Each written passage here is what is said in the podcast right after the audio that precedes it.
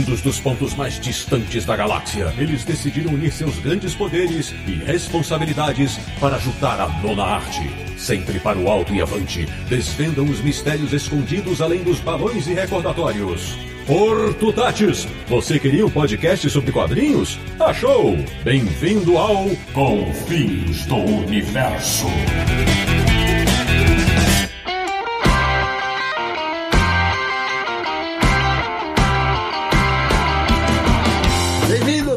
Está começando mais uma edição de Confins Universo, o podcast que sempre tem uma love story para contar. Que é o podcast do Universo HQ, o site mais imbatível da internet brasileira quando o assunto é história e quadrinhos. www.universohq.com. E o programa de hoje ah, é para celebrar o ano espetacular que tivemos em 2021. Eu sou Sidney Guzman, falo de São Paulo e este ano aprendi que a menor distância entre dois pontos é uma fuga. De Petrópolis, no Rio de Janeiro, um cara que nunca olha para trás, porque este era o nosso pacto. Samir Naliato. A preferência do sistema é entregar esse programa em ondas de Wi-Fi para os ouvintes. Muito bem, menino Samir. Abrindo a verdadeira seleção brasileira desse episódio de Mariana em Minas Gerais. Ela que mora em apartamento, mas adora a casa. Mariana Viana. Pois é, Sidão, vamos combinar que no meio de tanta pele de homem, uma opinião feminina é bem-vinda, né?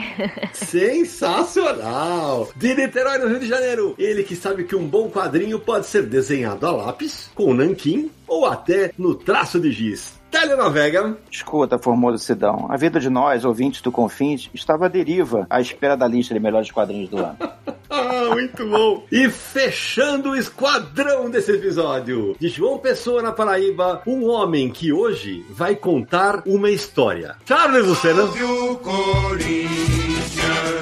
É. Vingança é um prato que se come frio, né, Sidão? Geladíssimo! Achei que tava banido pelo meu rompante no hino anterior e você me vem com essa agora. Tá vendo? Castigo acabou. Agora fala a tua frase, Chalão. Vamos lá, depois de uma dessa eu tenho que te dizer que eu sou capaz de matar ou morrer para estar nesse programa. E isso é verdade. E é verdade, o Chalão sempre fala os melhores do ano, se não pode chamar. Pois bem, meus amigos do Confins do Universo, mais uma vez reunimos um timaço do mais alto garbo e elegância para elencar alguns dos muitos, mas muitos destaques de 2021 nos quadrinhos. Então, prepara o bloco de notas porque vem muita coisa boa por aí.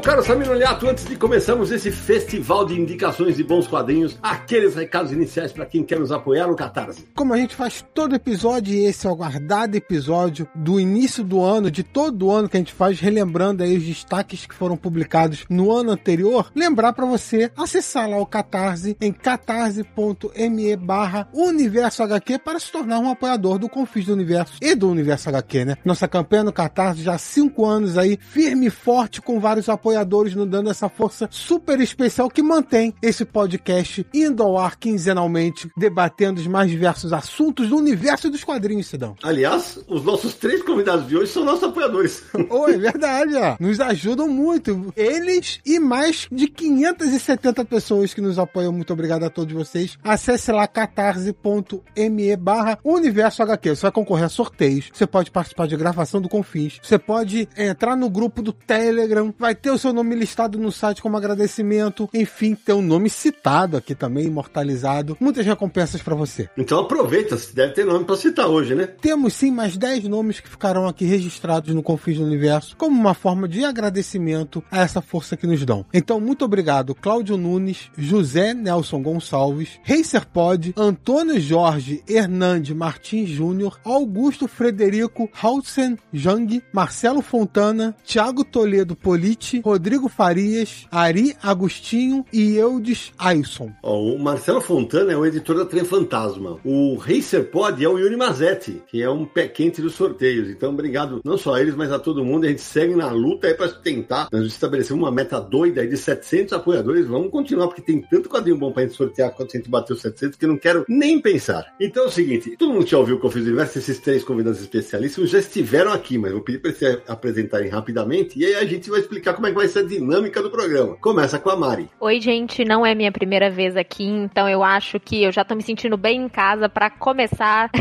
para começar já introduzindo Fora do Plástico com novidades do Fora do Plástico, né? A gente é uma página sobre quadrinhos que originalmente ficava quietinha fora do plástico, mas no Instagram. Agora a gente expandiu nossos horizontes e a gente também tá no YouTube e no Twitter. E a gente terá novidades ainda em 2022. O Fora do Plástico tem um conteúdo que mistura jornalismo e entretenimento e que eu tenho certeza que você vai curtir se você é um apaixonado por quadrinhos. E é claro, é um prazerão estar tá aqui com vocês, estar tá aqui com esse verdadeiro esquadrão, como o Sidão disse na abertura, e vai ser muito bom comentar sobre esse ano de 2021 que foi sensacional.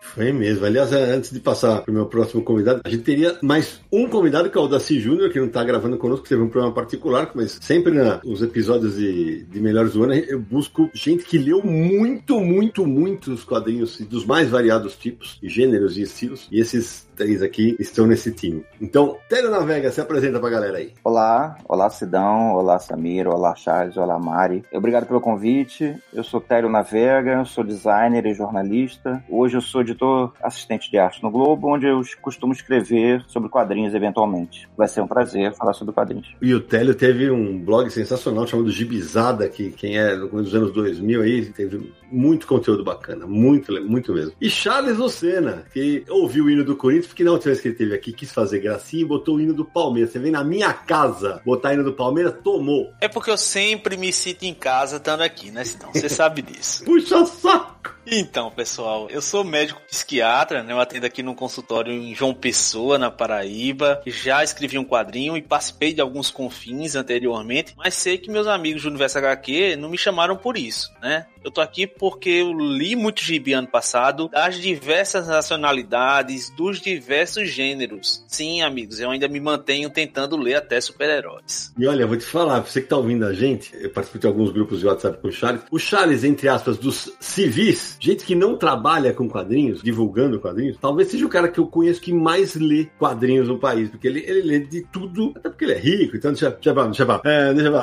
vamos, vamos falar sério agora. Seguinte, Samir, como tem muito quadrinho bacana, nós temos cinco convidados. Para que a gente possa falar o máximo possível, nós vamos tentar ser mais concisos nas indicações. Cada um vai indicar um. A ideia é que a gente tenha pelo menos uma, cinco rodadas com cada um indicando um quadrinho bacana do ano passado. E no final, se sobrar tempo, que eu espero que sobre, que a gente faça uma rodada de fogo só indicando nome e obra, nome, obra e editora. Vamos ver se a gente consegue. E lembrar que nesse programa a gente tem como regra que só vale quadrinhos inéditos. Então, republicações estão de fora desses destaques de 2021. A gente sabe que teve muito quadrinho bom republicado, mas para todos os efeitos aqui nesse programa só vale os quadrinhos inéditos. Muito bem. Então, quem vai abrir os serviços é a dona Mariana Viana. Eu acho que todos os anos em que eu participei eu abri, não foi, Sidão? Uai, eu, não, eu, não, eu te juro que eu não lembro, mas assim, a gente, é, nós somos educados aqui. Eu acho que sim, eu acho que sim. Então vamos continuar com a tradição. Se não foi, a gente finge que foi para falar, vamos continuar com a tradição. é isso aí, isso mesmo. Abrir em grande estilo. Eu vou começar com um quadrinho que eu acho que foi perfeito pro ano de 2021. Como a gente combinou, temos que fazer comentários breves, né? Então vou tentar ser o mais breve possível para falar de pinturas de guerra, sem tentar entregar muito, mas já dizendo que esse quadrinho do Angel de la Cadia, que foi publicado no Brasil pela Veneta, foi um soco no estômago que diz muito sobre um período sombrio que a América Latina viveu. A história se passa em Paris. A gente tá falando aqui de América Latina, mas como assim a história se passa em Paris? O que que acontece? A história ela é focada num grupo, vamos dizer assim, de artistas, de personalidades latino-americanas de países como o Uruguai, o Chile, a Argentina, na década de 70. E o protagonista desse quadrinho, vamos dizer assim, é o próprio Angel de la usando como se fosse um alter ego. Ele se coloca naquela história que é completamente ficcional e que é dedicada a falar sobre a importância de contar histórias e também sobre a necessidade da memória. É um quadrinho que rememora os anos de chumbo nos países latino-americanos, então rememora as ditaduras, rememora situações que foram terríveis, exilados, desaparecidos. Essa história se passa em Paris porque esses artistas latino-americanos, eles estavam fugindo das ditaduras de seus respectivos países e eles todos encontram o Angel de la Calle lá em Paris e a história passa a se desenvolver num ritmo incrível. Apesar de estar tá cheia de referências, é um quadrinho que deve ter por volta de umas 30 páginas ali só de referências ao final, trazendo mini biografias das personalidades que aparecem na HQ e ao longo da história ela é muito inchada de referências mesmo, mas isso não pesa, porque o quadrinho te envolve de uma maneira que você começa a se sentir quase transportado para aquele período mesmo. E eu disse que isso é muito importante para o ano de 2021, porque a gente escutou muito nesse ano aquele discurso de que a ditadura não foi tão dura assim. Pois é. E eu acho que nada melhor do que um quadrinho como esse para mostrar, primeiro, esse dever de memória que eu disse e também, né, sem dúvidas, que não existe ditadura branda, né? E eu acho que esse quadrinho é fundamental num ano em que a gente escutou esse discurso tão falacioso sobre um período tão cruel para a América Latina como um todo, né? Inclusive o nosso país. Ótima abertura, Mari. É, eu resenhei no aniversário aqui essa, essa história. Tive a felicidade do, do la Calle comentar, que adorou a análise que eu fiz. E além de endossar o que você, que, de tudo que você falou sobre a obra, elogiar o trabalho da Veneta, porque os extras com as informações sobre quem eram as pessoas que estavam sendo mostradas ali, é o tipo do quadrinho que eu curto, porque é aquele quadrinho que, sabe que se aprende lendo? Adorei, adorei. Ótimo, ótimo começo. É importante porque esse quadrinho é, é quase uma ode à arte. Ela tem a arte como protagonista, que através da arte se resgata história, através da arte se resgata autores que, pelo menos para mim, eram bem desconhecidos, né, dessa cena latino-americana desse período, eu conhecia muito pouco dessa história, e, e resgata essa dor do passado para que a gente faça se lembrar dela no nosso presente. É um quadrinho que intimida quando você começa a ler, porque o conteúdo é um quadrinho muito denso, mas ao mesmo tempo ele é muito fluido. E o arremate que o Angel dá ao final do quadrinho, ele te arrebata e, como se não falou, ele faz a gente pensar durante um bom tempo. Realmente realmente uma ótima indicação da Mari. E é um quadrinho que não foge do assunto, assim. Tem cenas de tortura que são mostradas, tem histórias que pega mesmo o leitor, assim, como a Mari disse, um soco no estômago, porque ele realmente não foge de tratar de assuntos delicados. É, se você ainda não conhecia, não tinha escutado falar desse quadrinho ainda, dá só um Google na imagem da capa, porque eu acho que aquela capa, ela é uma capa bem abstrata, mas ela já diz um pouquinho da, do conteúdo que você vai encontrar na obra, né? É isso mesmo. E a, e a Mari falou justo, né, uma, uma das coisas que eu talvez não curto tanto é a capa, mas assim, mas é como talvez a escolha pelo abstrato seja para não para não chocar logo na, na primeira imagem, né? Mas a capa cresce no final, né? Quando você fecha a história. Sem dúvida. Exatamente. Télio, você, qual que é a sua indicação? Eu vou começar a minha lista falando de um quadrinho de não ficção, que eu gostei muito, porque é um, é um gênero que é um, um dos gêneros prediletos meu é o, é o, gênero de não ficção. Eu vou falar então de Kent State, Quatro Mortes em Ohio, do Death Backdeath. Saiu pela Veneta e a tradução é do Érico Assis. E a trama é, se passa em 1970 e na época a Guerra do Vietnã já acontecia há 15 anos e o presidente Nixon, presidente americano, decide estender a guerra até o Camboja. E com isso, os jovens que na época, os jovens americanos que na época eram obrigados a se alistar, começam a se rebelar e fazer manifestações pelas universidades americanas. Aí essa universidade Kent State, que é, era na época a segunda maior do estado de Ohio, começaram a acontecer várias manifestações por lá. E isso chamou a atenção do governo estadual e do governo federal. E o Nixon decidiu usar como exemplo aquela manifestação que aconteceria, o que estava acontecendo na época, como exemplo contra para reprimir as manifestações que estavam acontecendo. Que para eles era tudo comunista, né, Télio? Exatamente. Todos eles achavam que era comunista, que os jovens estavam eram muito esquerdistas e, na verdade, aquilo era proibido, não podia acontecer. E, e a repressão foi absurda, tão absurda que matou quatro pessoas, quatro jovens, que eram estavam se manifestando de forma pacífica, sem nenhum armamento, sem armas, e deixou alguns feridos também. E o trabalho de pesquisa do Def Bakdef nessa HQ é absurdo, assim. O trabalho de apuração, ele fez entrevistas e pesquisou nas bibliotecas do local. E ele tinha 10 anos na época que aconteceu o massacre e morava perto né, da universidade. E o Def Barkdef, para quem não,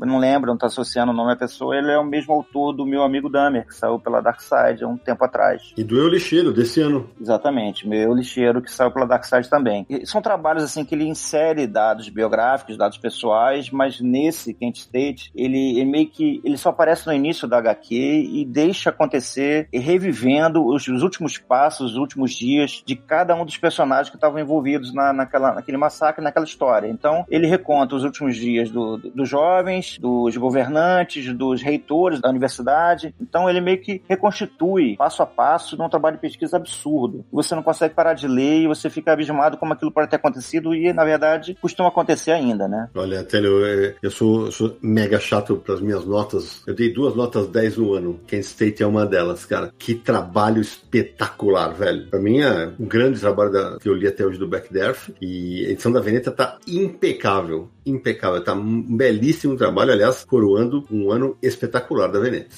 E o final do livro desse Kent State da Veneta tem uma, uma série de referências de como ele chegou àqueles dados. Então é tudo bem apurado, bem documentado, tudo muito, muito bem feito, muito a pesquisa dele é absurda. Concordo muito. O Kent State estava na minha lista, o Telly chegou na frente para roubar a indicação. eu queria só comentar, eu gostei tanto de Kent State que eu li de uma vez só. Eu não consegui parar até terminar de ler. E quando eu terminei de ler, a primeira coisa que eu fiz foi entrar na internet e ver as fontes bibliográficas que o Def Backdeath citou. Áudios, textos, vídeos, de tão envolvido que eu fiquei na história. Porque é um trabalho primoroso que ele fez nessa graphic novel. Cara, eu terminei com nó na garganta, te juro, Samir família. Terminei a leitura com nó na garganta. Vai, a maneira como ele conduz pro final. E é uma coisa que você já sabe. É isso, você sabe que não vai ter final. É, porque olha só, o título da edição é Kent State quatro mortos em Ohio. Uhum. Apesar de ser um, um, fato real, você pode não conhecer o que aconteceu, mas o título você já sabe o que vai acontecer. Quatro pessoas Sim. vão ser mortas naquela universidade. E mesmo você sabendo o que vai acontecer, como ele conta essa história, você fica tão envolvido, você fica às vezes até desesperado, né, do, daquilo que você está vendo que não tem como escapar daquilo que vai acontecer e como ele envolve você. É uma leitura muito boa. E é mais um quadrinho sobre repressão, sobre violência, sobre perda da liberdade, né? E eu acho que a gente vai falar bastante sobre esse tema ao longo do programa. Mas interessante é que o, que o Backdeath, aqui talvez é a obra que ele se faça menos presente, porque ele é um espectador, ele era uma criança na época, 10 anos de idade, e ele assiste de longe, então é um trabalho de pesquisa mais, mais apurado. Mas mesmo nas outras obras dele, como Eu Lixeiro e Meu Amigo Damer, a gente vê também essa busca dele por trazer conteúdo, né? No Eu Lixeiro fala um pouco da vida dele, mas traz vários dados sobre o lixo, sobre a forma como isso é consumido, como isso é descartado. Então ele sempre apura muito bem esse, esse trabalho de pesquisa dele. E tudo sempre de uma forma bem dinâmica, né? Eu acho muito interessante como ele consegue costurar a informação com a narrativa,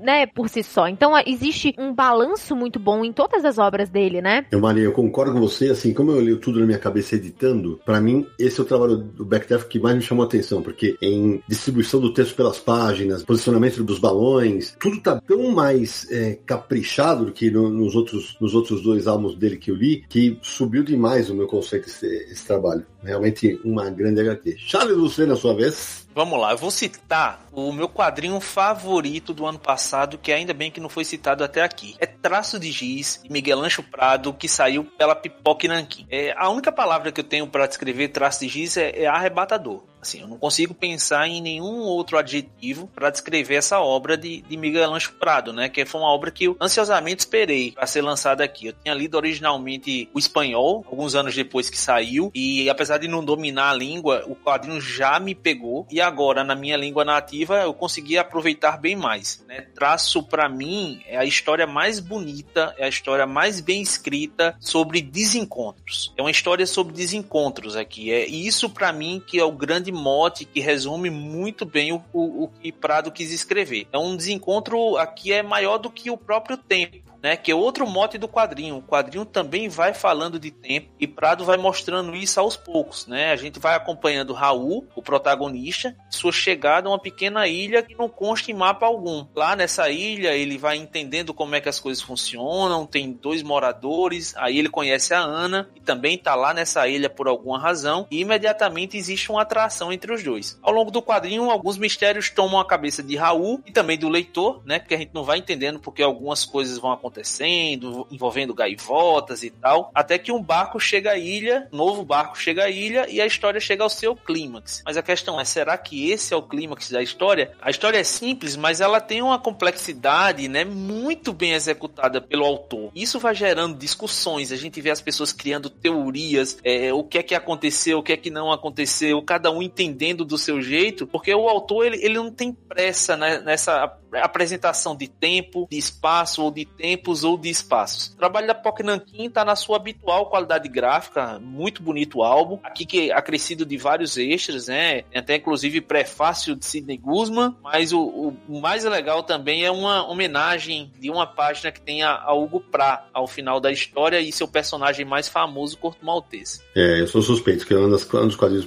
favoritos da vida. Gosto muito, muito da história. E acho que você foi feliz ao citar Desencontros. Desencontros e tempo realmente resumem bem o que traço de giz significa. Foi até tema, né, Mari, da, do primeiro clube de leitura do Fora do Plástico, né? Posso fazer jabá aqui também? Vai. Ah, então vou aproveitar porque o Charlie só, só deu um passezinho assim pra eu, pra eu meter do gol, né? Porque foi o primeiro quadrinho que a gente discutiu no clube de leitura do Fora do Plástico pros apoiadores do Fora do Plástico, do mesmo jeito que você aí, ouvinte, apoia o Confins do Universo, apoia o Universo HQ, que tal apoiar o Fora do Plástico, né? Fechado o meu jabá, vou continuar aqui falando que o clube de leitura foi tão rico porque a obra é tão rica que seria muito difícil não ter muitas discussões, muitas versões, porque o que eu achei mais interessante é que, apesar de que existe ali uma. Dá pra dizer que existe uma versão oficial, né, Sidão? Sim, não. Apesar de existir uma, uma versão oficial ali, cada um pode interpretar a obra da forma como bem entender e encontrar alguns pontos ali no caminho que às vezes conversam mais com aquilo que você tá passando naquele momento da leitura. Então, é um, um, quadrinho que é bem amplo, bem aberto e que gerou uma discussão muito rica, assim como a própria obra, né? Ô Mari, pra você ter ideia, eu tinha salvo no meu celular alguns áudios, porque eu coloquei em alguma postagem minha no Instagram. Quem quiser, ah, a pessoa me escrevia, eu não entendi, você pode me dar um toque? Aí quando eu mando o áudio, o cara, as pessoas falam assim: caraca, agora eu vou ter que ler de novo. Porque exige uma participação do leitor que nem todo mundo vai ter, e tem, tem gente que fala assim: ah, eu não achei tudo isso. Porque tem gente que realmente não captou tudo que a obra oferece.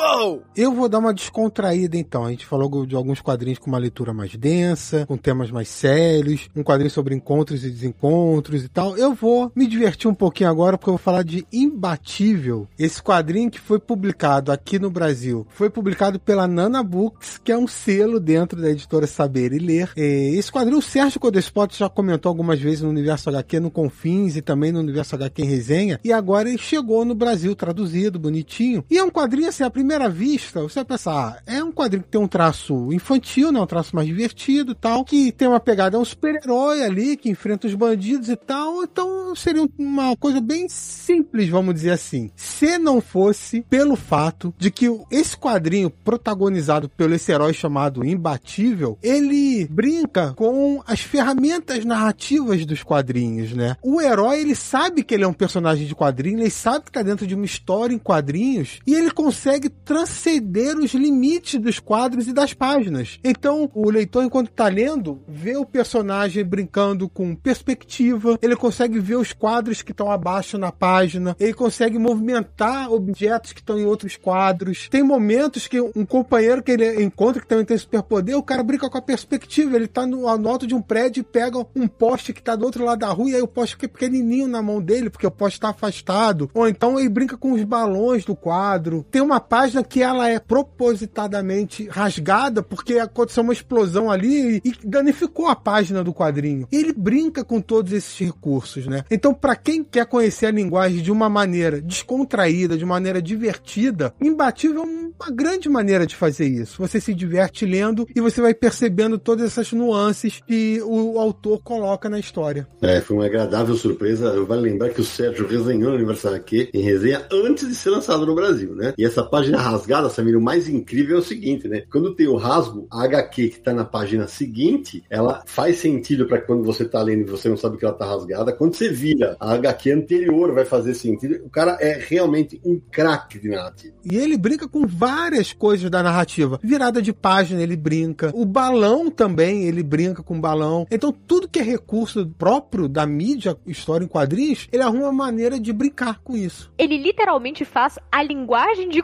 quadrinho ser o poder do imbatível, né? Exatamente. É exatamente isso. É o tipo do, da obra que só funciona nos quadrinhos. O cara quebra a canaleta, o cara consegue fazer com que aquele quadro da última, última do final da página converse com o, da, o primeiro quadrinho da mesma página. Tudo tá interagindo. E aqui é uma, uma obra que só funciona nos quadrinhos. Tem um vilão que ele consegue passar pela página. Então ele mete a cabeça na parede e ele vê o que tá atrás da página. E, e vice-versa. Então quando você tá lendo de uma maneira e você vira para ler o atrás, faz sentido o que tá atrás também. Quando ele atravessa a página para ler o que tá acontecendo, né? Então é tudo pensado de uma maneira muito engenhosa para fazer sentido. E é um quadrinho que vai agradar qualquer idade, assim, qualquer leitor de qualquer idade vai, vai delirar com essa HQ. E é legal, né, Tele? Porque assim, as tramas não são geniais, as tramas. A brincadeira está na narrativa do quadrinho. Eu acho, putz, um acerto maravilhoso. Tomara, tomara que os outros álbuns saiam por aqui, cara. Tomara. Sidão, as histórias, elas são escadas para ele brincar com as ferramentas Isso. dos quadrinhos. Então, ele cria ali uma história só para dar ao personagem imbatível com as condições para ele transcender a narrativa dos quadrinhos, né? E eu vou só trazer uma observação que é, ao contrário desses quadrinhos que a gente comentou antes, né? O próprio Samir disse isso. Esse é um quadrinho que eu acho que dá para dizer que é pra família inteira, né? Ele funciona bem para as crianças, ele funciona bem para um público muito amplo. Acho que as crianças se divertem também vendo essas, essas brincadeiras com a mídia, né? Por mais que não vai ser um entendimento que nem o nosso, que conhece a mídia de quadrinhos, que entende perfeitamente por que, que aquilo tá acontecendo, né? E a genialidade disso. Mas eu acho que é uma leitura que é gostosa, que é divertida para fazer, por exemplo, em família. Então fica aí, acho que é uma, uma boa dica de quadrinho que não funciona só para os adultos. Muito bem. Então eu vou fazer a primeira indicação com o quadrinho que eu usei na minha abertura. Eu vou, eu vou ser o primeiro quadrinho nacional da rodada aqui. Eu falar de A Menor Distância Entre Dois Pontos é uma Fuga, escrito pelo Gabriel Nascimento e desenhado pelo João Henrique Belo. Foi publicado de maneira independente, teve um financiamento coletivo e, de, e também foi contemplado pela lei Aldir Blanc. É um quadrinho todo ele sem balões, ou seja, um quadrinho mudo, né? Você só sabe que começa em 1944, em junho, num navio norte-americano, tá rumando para Europa e tal, e tem um, um, um, pracinha que é completamente deslocado naquelas,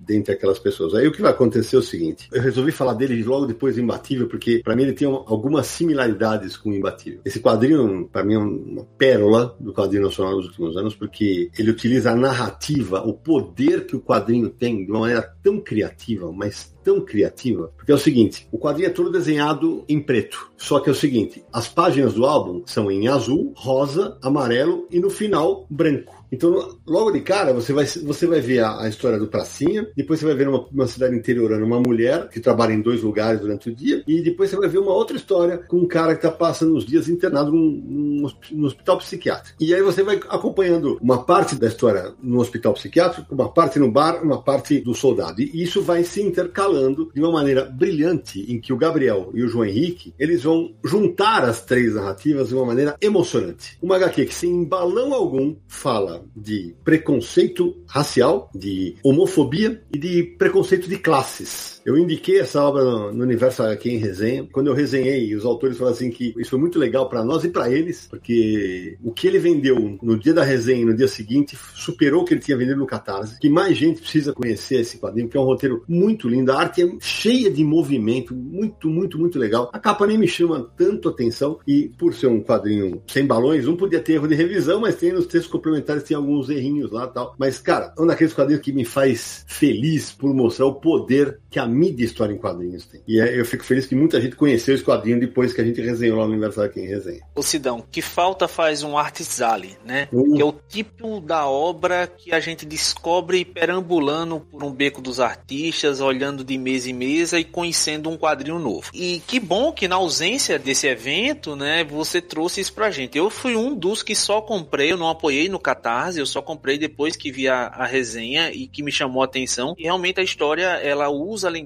de quadrinhos de um jeito único, é bem executado, bem escrito, bem trabalhado, e tudo tem uma explicação, e tudo tem um motivo, e quando se fecha, tudo é maravilhoso. Então, é um daqueles quadrinhos que tem que ser descobertos por um público maior. E eu acho também legal desse quadrinho que ele usa o design a favor da narrativa, né? É um dos poucos trabalhos em que você consegue ver, puxa, o design está bem usado e funciona, funciona muito bem. Sem dúvida, Stélio. E os meninos são mineiros que nem eu, né? São meus conterrâneos. Então, tem um, um detalhe também, porque essa parte que se passa no, no hospital psiquiátrico, é meio inevitável que um mineiro lendo isso não pense em Barbacena, né? Que foi um, uma cidade que ficou um tanto marcada por causa dos como se chamava antigamente, né? Do, do manicômio e tudo mais. E eu acho que existe um, alguns toques no quadrinho que, por exemplo, quando eu vi isso, eu falei, eu tenho certeza que eles estão falando de Barbacena, eles estão falando do que se chamava de trem de doido, e não tem nenhuma palavra ali, sabe? Mas existe uma conexão que a gente vai tendo com a história, e eu concordo muito com o Sidão quando ele diz que o final é muito impactante, é muito Nossa. arrebatador, e é um negócio assim, tão delicado, mas ao mesmo tempo tão poderoso, porque não precisa ser direto, não, não é direto, não é aquela coisa, tipo o filme que explica tudo no final para você, não é isso não, mas existe uma conexão única com o leitor. Sem dúvida, mas eu vou te falar que quando as três tramas vão, sem dar spoiler, vão convergir, é, vão entrar num ponto de intersecção, eu só tenho um caralho. Porra,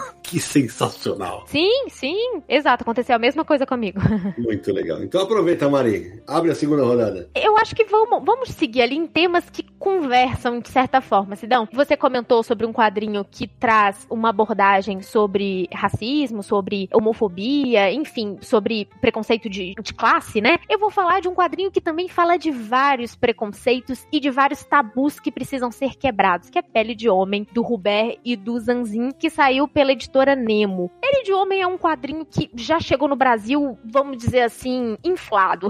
já era um quadrinho que já tinha ganhado muitos prêmios lá fora, tinha ficado em várias listas de melhores do ano e, e enfim. Quando a gente vai ler um quadrinho que já chega prometendo tanto, ou você vai com o um pé atrás, ou você vai com expectativa demais. E não sei se vocês concordam comigo, gente, mas expectativa às vezes não é uma boa amiga do, do leitor de quadrinhos, uhum. né? A gente vai ler achando que é uma coisa e no final das contas pode se desapontar. Só que Pele de Homem entregou tudo que prometeu para mim, pelo menos. A HQ vai trazer a história da Bianca, que é uma, uma moça em idade de se casar. E eu digo idade de se casar porque a história se passa ali num período da Renascença, mais ou menos naquelas cidades italianas da Renascença, que eram cidades em que a arte, em que a cultura, as coisas estavam todas efervescendo naquele período. E a Bianca, ela estava em idade de se casar e um casamento é arranjado para ela pela sua família. Só que a Bianca, ela queria ter a oportunidade de conhecer o marido dela melhor, ela queria saber direito quem era aquele rapaz que é apresentado a ela. Só que pelas convenções sociais, ela não poderia fazer isso em plena luz do dia ou então ter um, um encontro particular, privado com ele, né? O tempo não permitia isso. E quando eu digo tempo, é o período, né? Essa época. Só que as mulheres da família da Bianca tinham uma espécie de artefato que era uma herança de família, uma pele de homem. Uma pele, quase um objeto mágico, que quando a Bianca veste, ela pode se tornar Lorenzo. Ela pode se tornar um homem. E como homem, ela pode conviver em todos os espaços sociais que são dedicados aos homens. E quantos espaços sociais eram dedicados aos homens naquela época, né? E ainda seguem sendo, né? Só uma observação. Uhum. E é aí que Pele de Homem vira uma história que não é só sobre a Bianca, é sobre um período e é sobre um período que segue sendo reprisado, vamos dizer assim, ano após ano, século após século. Pele de Homem é muito contemporâneo, falando sobre um período renascentista, é muito contemporâneo, abordando questões que até hoje nós mulheres seguimos batalhando e fazendo isso de um jeito muito despretensioso, eu acho. E quando eu digo despretensioso, é, é principalmente porque eu sinto que esse quadrinho não tem, ele não se compromete muito, assim, né? Existe um tom de fantasia, de conto de fada, que você compra aquela história toda, você não fica tentando levar isso muito a sério. É, Mário, eu gostei da tua observação sobre o quão atuais são alguns dos temas. Quando eu resenhei na, Aniversário Tem Resenha, eu listei algumas frases que estão na obra e que elas se encaixam ainda hoje. Vale dizer que o, o Hubert, né, ele faleceu um pouquinho antes do lançamento, né, da obra. Sim. É, ele cometeu suicídio, não viu o sucesso que o quadrinho dele. Só na França chegou nove prêmios e tal. Mas assim, é um belíssimo lançamento, realmente um belíssimo lançamento, porque é, mexe com os tabus sexuais entre homens e mulheres, mas mais do que isso, escancara a diferença que existe, né, é, na sociedade desde daquela época e que, e que continua rolando até hoje. Né? A Mari falou sobre expectativas, né? E disse que,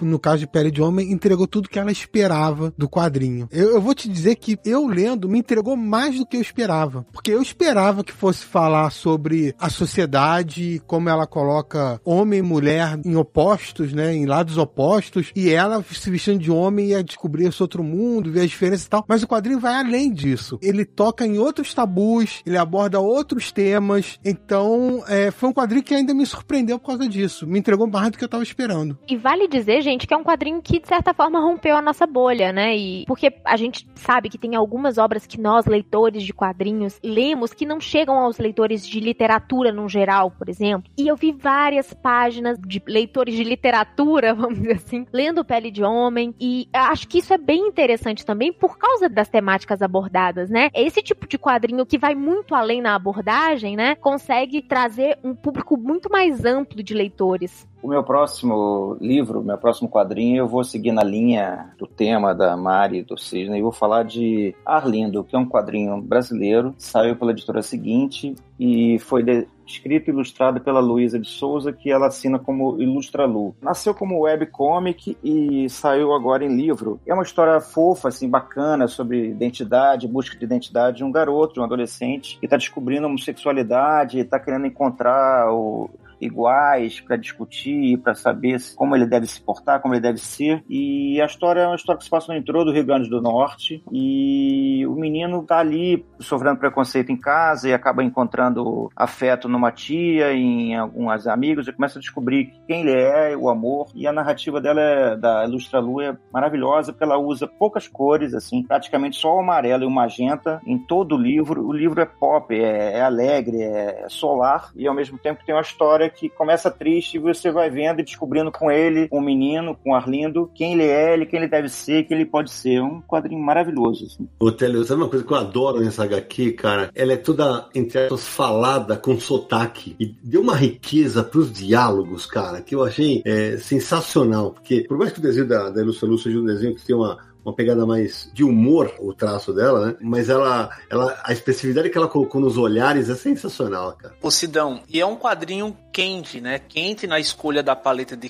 cores, mas quente também no sentido de acolhimento, né? Um, é um quadrinho uhum. de acolhida, um quadrinho que faz a gente entender e, e, querer cuidar e proteger o protagonista, enquanto ele vai mostrando pra gente que ele pode se cuidar sozinho, muito bem. E essa questão do sotaque que você falou, eu acho interessante a gente ver cada vez mais isso na, nas obras nacionais, né? O Brasil é um país muito plural na sua forma de falar. Aqui eu, inclusive, falando com meu sotaque nordestino. E, e os autores, eles, eles trabalharem a musicalidade de cada sotaque e mesmo assim se fazer entender é muito importante. A gente vê isso em Arlindo, a gente vê isso em Escuta Formosa Márcia, nos diálogos do Quintanilha, na republicação de Histórias Gerais, na republicação de Maiara Anabelle. Então você tem sotaques diferentes, mas todos muito bem escritos e trabalhados. Então eu vou falar de mais um quadrinho da Veneta, porque esse eu não posso deixar de falar aqui, que é uma história. Uma história assim, tudo junto. Quando eu li uma história, parecia que eu estava lendo várias histórias em um único gibi, né? E mais algumas histórias dentro daquelas histórias que eu falei para vocês. Tinha a história de um soldado angustiado na Primeira Guerra Mundial, tinha a história de uma baronesa que vai inspirar o surgimento de metralhadoras, e tem a história também de um escritor que não mais se reconhece, né? E a gente vai entendendo aos poucos a ligação entre todas essas histórias. São histórias sobre o passar do tempo, são histórias que questionam o tempo, sobre o como o tempo de cada um se toca, como o tempo de cada um se conecta e se repete. Aqui o autor, o italiano Deep, que a gente já tinha conhecido em Terra dos Filhos, que havia sido lançado pela mesma Veneta, ele não ordena o tempo no quadrinho. Isso é um desafio o tempo todo para o leitor, né?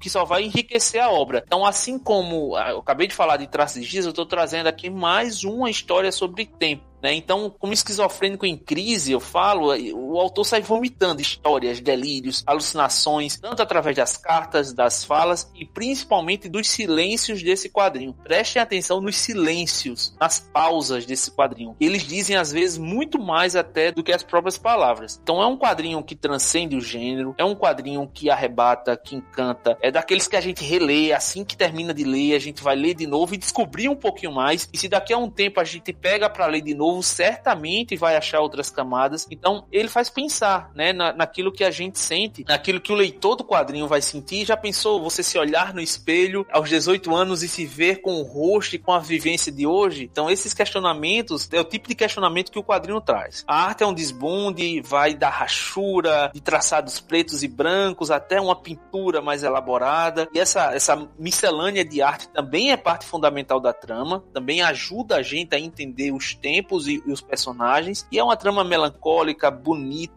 e um ótimo trabalho de um ótimo ano de Ettore Veneta. E é curioso como o Deep ele varia de Terra dos Filhos com uma trama linear, em preto e branco, e em uma história ele experimenta milhões de técnicas diferentes e narrativas e tempos né, diferentes. É um pouco quebra-cabeça a história, né? Você lendo que você vai começar encaixando o que está acontecendo e formando esse panorama maior que é a história que ele está contando, né? Ela exige que o leitor participe, Samir. Eu lembro quando eu resenhei na, na, na segunda-feira do nosso programa no Aniversário Quem Resenha, eu coloquei porque o título da história é Uma história tudo junto e minúsculo. E eu falei assim, só que que história tudo junto e maiúsculo, que foi, o, foi como eu encerrei a minha resenha. Porque ela te faz pensar, ela te cutuca, ela te obriga a, a voltar várias páginas para tentar entender. Eu acho dos lançamentos do ano. É, a gente acabou de falar de um quadrinho da Veneta, né? Uma história. A gente também já tinha comentado sobre Kent State, a gente também falou sobre pinturas de guerra da Veneta. E eu vou ser obrigado a falar novamente da Veneta, porque a Veneta teve um 2021 muito feliz, com muitas obras boas. Realmente foi um ano fora da curva para Veneta. E eu vou falar de Vida à Deriva, um mangá do Yoshihiro Tatsumi. É a história de vida do Yoshihiro, apesar de ele usar no personagem um pseudônimo, né? Ele conta a história dele, mas usa um personagem fictício para contar a história dele. Isso é meio curioso. Mas tudo ali é a história dele, a família dele, os amigos, como ele começa a desenhar mangá, né? Conta toda a escalada profissional dele e conta como que ele foi procurar as editoras, os mangás que ele lia na sua juventude, como ele se apaixonou pela linguagem, quis trabalhar com isso. Ele mostra quando ele conheceu Osamu Tezuka, por exemplo, né? Que ele era um grande, grande fã do Tezuka. E aí o Tezuka é realmente Tezuka, ele não usa o pseudônimo, não. Mas, enfim, paralelamente, mostrando o crescimento profissional dele, ele conta um pouco da história da evolução do mangá, né? Do mercado editorial japonês naquele período. E você começa a conhecer mais, porque ele, o Yoshihiro, junto com amigos, eles tentaram desenvolver ali um, um subgênero do mangá, vamos dizer assim, que é o Gekiga. E ele fala muito sobre isso nesse mangá e paralelamente sobre o mercado editorial japonês. As editoras, o formato de publicações que eram vendidas, o que fazia sucesso, como o mercado mudava, as editoras sérias e as que não eram muito sérias, as que davam os calotes. Então é muito interessante você se envolver nesse mercado editorial, você conhecer um pouco mais como eram as publicações, os autores, os donos de editoras. É, realmente, é, apesar de que o mangá acaba meio abruptamente, e isso acontece porque ele até tem textos extras. Aliás, é outra característica de várias publicações da Veneta do ano passado. Um material extra é muito farto. Tem vários comentários de várias páginas e conta quem eram os autores, o que estava acontecendo naquele momento, as edições que eram publicadas, tem reproduções de capas de revistas. Então, é um material extra muito rico também. E ele conta um pouquinho disso tudo nesse mangá. Então, é uma leitura muito rica também. E o final ele fala: Ah, é. Na verdade, o projeto foi, acabou sendo cancelado antes do tempo né? É, não tem final, né? Essa é que é a real, não tem final. É, o final é, acaba naquele momento porque o projeto acabou sendo cancelado, a editora cancelou a publicação. Aqui a Veneta publicou com. Em, até tem uma caixa muito bonita, vem os dois volumes na caixa, mas no Japão não foi publicado em fascículos, né? Foi anos de publicação fasciculado esse mangá e depois foi reunido. Então chegou um momento que a editora cancelou o projeto, a gente não vai publicar e tal, então meio que teve um corte ali da história dele. Ele tinha mais coisa para contar da vida dele, mas teve que parar ali. Então tem esse porém, mas a jornada até ali para você conhecer tudo é bem interessante. Tem uma coisa também que você se envolve, né, com o autor. Uhum. Eu fiquei imaginando a dor dele quando ele soube que o projeto foi cancelado, porque quando você falou da construção do mercado, que ele, isso é muito bem retratado, tem uma coisa nessa HQ que me chama muita atenção, que é o irmão dele que também fazia quadrinhos, em vários momentos ele questiona o autor, porque, ó, você tá fazendo um quadro sem balão, que é uma das características que nós aprendemos a adorar no mangá, que para ele não tinha que se não tivesse texto, não era mangá. Então, olha, olha como é que as coisas mudaram de lá para cá, né? Eu acho um belo quadrinho, apesar do, do não final. Ô Sidão, sobre o irmão do protagonista, ele para mim ganhou a categoria de. É, eu tenho uma categoria de personagens que eu odeio nas histórias. Assim, eu sempre penso, nossa, eu detesto essa pessoa. E minha referência sempre é o pai do menino lá do árabe do futuro. Nossa. E o irmão do protagonista aqui de Vida Deriva, ele ganhou o prêmio Pai do Árabe do Futuro. Tem algumas cenas, claro que tem um, um contexto, um motivo, as dificuldades que ele passa, que tem umas páginas que ele dá uma judiada do irmão que incomodam muito. É, o- tem um porém aí, Charles, que o irmão tem uma doença, né? Ele tem uma doença grave, também queria ser mangaká, mas ele tem uma doença e tal. Então, é, ele tem um misto ali de inveja do irmão que tá conseguindo seguir a carreira que ele queria também. Tem umas coisas interessantes ali abordadas. É, mas eu vou te falar que eu queria quebrar o moleque, o irmão dele na porrada. E tem nos extras, né, que você falou que são muito fartos, ele tem a descrição, ele pega cada autor citado na obra e faz uma pequena biografia de cada autor desses. E na hora que ele cita o Osamu Tezuka, ele faz Osamu Tezuka é Osamu Tezuka. Então, assim, é genial, genial. É isso aí, não sabe mais nada. E o que eu acho interessante nesses dois livrões, né, são quase mil páginas, 920 páginas, dividido em dois livros, é que você vê a história do mercado editorial japonês, assim. É, é isso aí. Você vê todas as intrigas, toda aquela pressão pro cara produzir loucamente, num prazo curto, e não pode trabalhar para mais de uma editora, que a pressão é maior ainda. E ao mesmo tempo, essa coisa do irmão, é engraçado que o irmão é quase uma consciência, quase um grilo falante. Aí ele fica o tempo todo atazanando o protagonista, dizendo assim: quem você pensa que é? Vai fazer o estilo? Faz aquele estilo que você tá acostumado. Quem você pensa que é para fazer, inventar o Gekiga? Quem é você? É muito engraçado, muito curioso isso. E ele nunca tá satisfeito consigo mesmo, o protagonista. Ele assim: não, será que eu devo fazer isso mesmo? Será que eu vou alcançar? Será que algum dia vou ser um Osamu Tezuka? Será que eu vou conseguir? Isso é muito interessante, assim. E tem uma obra que saiu ano passado também, não sei se a gente vai falar aqui, tomara que a gente fale, que é o excelente Zou no Inverno, do Hiro Taniguchi, que saiu pela Devir, que também completa essa história do, do mangá, né? E ao mesmo tempo também ele não, não se assume como o Giro Taniguchi na história. Bom, eu vou. Agora eu vou para uma good vibes total, porque é um dos quadrinhos mais gostosos que eu li em 2021. Chama-se Este Ano Nosso Pacto, do Ryan Andrews, publicado pela Conrad, que aliás teve um ótimo primeiro ano de retomada, basicamente, o primeiro ano completo, né? A história é, é uma trama completamente infantil-juvenil, né? Começa super despretensiosa tal. Tem um, um- alguns meninos, né? o Ben e seus amigos, eles têm um, um pacto que eles vão perseguir umas lanternas de papel que eles jogam na comunidade deles lá no, no Rio, Rio abaixo, quando começa um festival, festival de equinócio de outono. Então era, era isso, ninguém volta para casa e ninguém olha para trás. Só que aí, um por um vai desistindo, vai ficando até só vai ficar o Ben e o moleque que todo mundo considerava um mala, né? Mas cara, que leitura gostosa, que leitura leve. A HQ vai ter bruxa, vai ter magia, vai ter ursos falantes e assim, os moleques eles não vão questionar isso. Pô, tem um urso falando, não, não, não. E você lendo, você compra a ideia. Você compra a ideia, a viagem fica absolutamente deliciosa e não dá para você pedir lógica, assim, só relaxa e curte. A arte é linda, mas linda, linda, linda, tá? Tem umas páginas duplas, cara, que são, você fala assim, cacete, velho. Inclusive a cor é realmente um, um abuso. Uma ótima edição que a Conrad lançou nesse ano. Tem um outro errinho de revisão, que eu já puxei a orelha, inclusive no Universo Quem Resenha. Mas, ó, um quadrinho. A gente sempre acaba privilegiando nas listas de melhores do ano os quadrinhos mais pesados, com, que fazem a gente sofrer lendo, né? Esse vai estar na minha lista de melhores do ano, justamente pelo contrário. de Ser um quadrinho muito pra cima, que te deixa muito feliz. Adoro esse quadrinho, Sidão. Um quadrinho lindo, lindo sobre amizade, que tem um monte de referências a coisas que eu gosto. Goonies, Conta Comigo, Stranger Things, é, História Sem Fim, Mágico de Oz, está tudo junto, uma miscelânea de referências, mas muito bem costurada. Os dois protagonistas muito bem escritos, cada um com sua voz diferente, com suas características diferentes. A arte é linda e o final é arrebatador. Adorei esse quadrinho. O Charles tinha comentado sobre o quão é interessante essa essas narrativas que são descentralizadas, né, no nosso Brasil, né? Escutar outras vozes que não sejam as vozes do Sudeste, né? Aquelas histórias que a gente já estava acostumado a escutar. E o que o Gidalt faz em Brega Story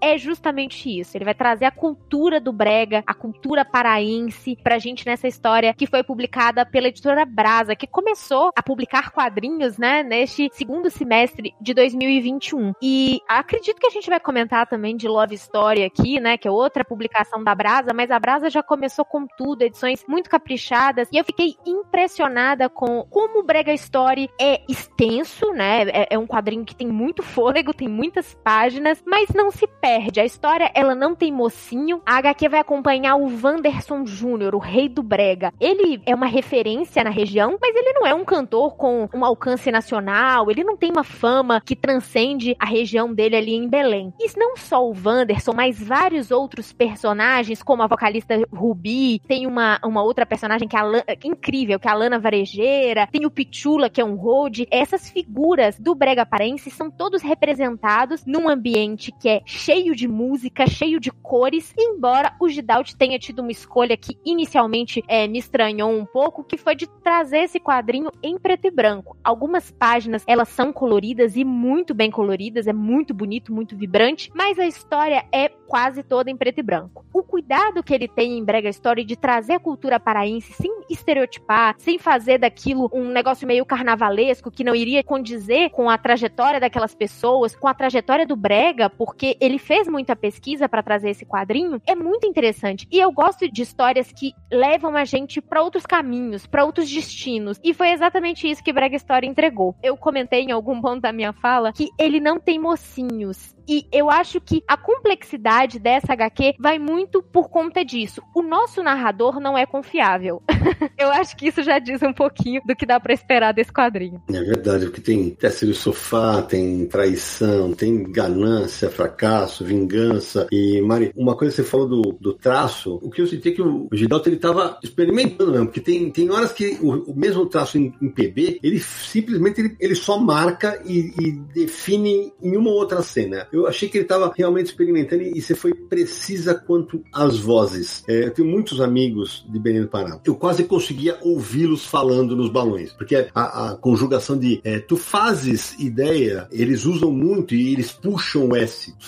É, eu, eu, olha, um belíssimo trabalho, como você falou, uma ótima estreia da Brasa no ano, com dois ótimos quadrinhos. Eu vou falar então de um livro que, já que o Cidão não, não falou e nem a Mari, eu vou pegar para mim, eu vou falar de A Casa do Paco Roca.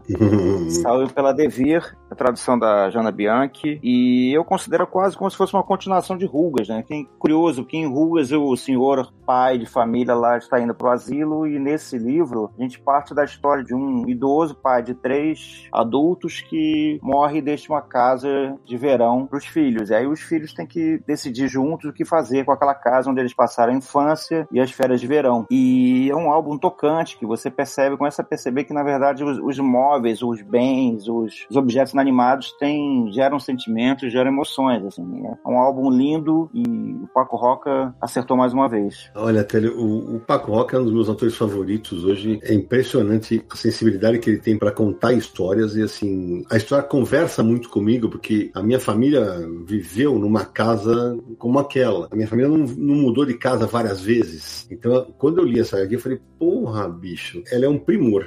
Realmente é um primor que eu, eu, Essa seria meu terceiro nota 10 do ano, mas infelizmente a edição da Devir teve muitos erros de revisão. Só por isso que não é nota 10. Cara, é, é uma que mexe demais comigo. Muito, muito. E é, é muito legal de ver como o Paco Rock insere as cenas de flashback em meio aos momentos atuais. Isso vale aos conflitos entre os irmãos que estão lá para reforma a casa, vende a casa. Cara, uma HQ tocante. Isso é lindo demais. Essa questão dos flashbacks, a forma como a gente vai emergindo na, na, relação daqueles irmãos, entendendo um pouco o passado daquela família. E eu acho que o que é mais interessante de A Casa, para mim, não só toda a qualidade do material enquanto obra em quadrinhos, mas é como aquilo é relacionável, né? O Sidão falou, ah, isso conversa muito com ele. Eu e Sidão somos de gerações diferentes, mas conversa muito comigo também. Olha aí. E mesmo que meu pai não. Eu não tenho essa relação exatamente com o meu pai, mas eu vou lembrar do meu avô. Então, assim, acho que todo mundo vai ter alguma coisinha ali que vai ter a ver com a casa, e mesmo que não se relacione com aquela história, naquele formato e tudo mais, mas com a questão das memórias, né? Eu falei de memória lá no Pinturas de Guerra, acho que memória também é uma palavra muito relacionada com a casa, né? Cultivar essas, essas lembranças, aquilo que fica depois que alguém que a gente ama se vai, né? É universal, né, né, Mari? Porque se você pensar, é um quadrinho autobiográfico, né? Baseado nas memórias do próprio autor. Mas aquilo ali parece que fala para cada um da gente né, toca de algum jeito, inclusive entre os próprios personagens. Você vê que cada filho, através de determinado objeto ou determinada situação, enxerga a situação diferente, o que gera conflito, né? E, e, conflitos não resolvidos ao longo do tempo. E o que fazer com o presente baseado nesse passado? Então, é mais um quadrinho sobre tempo, é mais um quadrinho sobre memória, e mais do que isso, é um quadrinho sobre família. E como cada um tem a sua concepção de família, todo mundo termina se sentindo muito abraçado pelo excelente exercício narrativo que Paco Roca comete aqui. É, o curioso é que o livro começa assim: vamos nos livrar da casa, os três irmãos, né? Vamos nos livrar da casa. E ao longo do livro você vai, com eles, você vai relembrando em flashbacks a importância da casa para eles e, de uma figueira. E aí você começa a se comover e pensar na mesma forma, assim. É, essa, essa, eu vou te falar, essa é uma HQ que me emociona pra cacete, cara. Vamos lá, vou falar de um, mais um quadrinho da Conrad, que é o Stuck Rubber Baby. Quando Viemos ao Mundo, do Howard Cruz. A história acompanha o Toland Polk. Toland Polk é um, um, jovem homossexual que vive ainda naquela situação entre o armário e a negação. Afinal, ele vive em pleno sul dos Estados Unidos, que é uma região naturalmente mais repressora, naturalmente mais conservadora. E ele vive nos anos 60, ainda naquele momento onde várias coisas estavam acontecendo ao redor. Havia uma, uma efervescência cultural, social e sexual. E o Toland, ele acompanha tudo isso de perto. Ele acompanha essas mudanças sociais, ele acompanha corrupções, movimentos separatistas, racistas, a clã, é, os movimentos estudantis, mas ele, ao mesmo tempo que ele está perto ali, ele tenta se manter distante,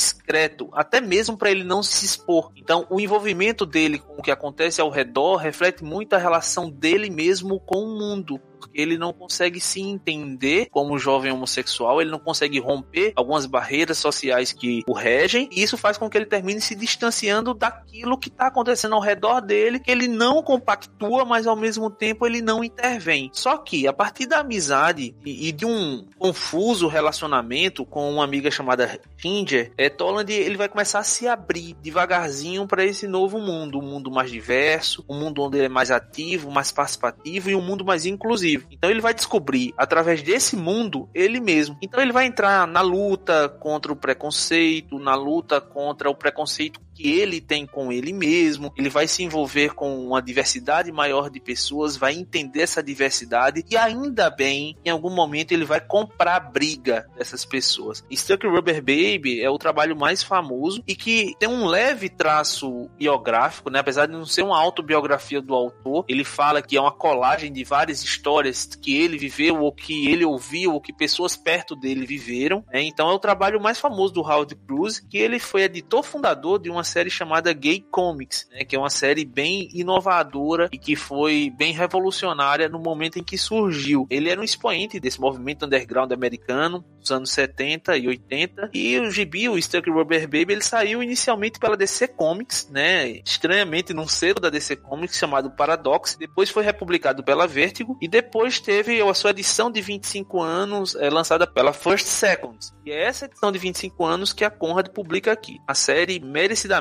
ganhou Eisner, ganhou Harvey, ganhou o prêmio da crítica de Angoulême, ganhou vários festivais na Europa. É um quadrinho pesado, é um quadrinho atual é um quadrinho rico, denso, um gibizaço.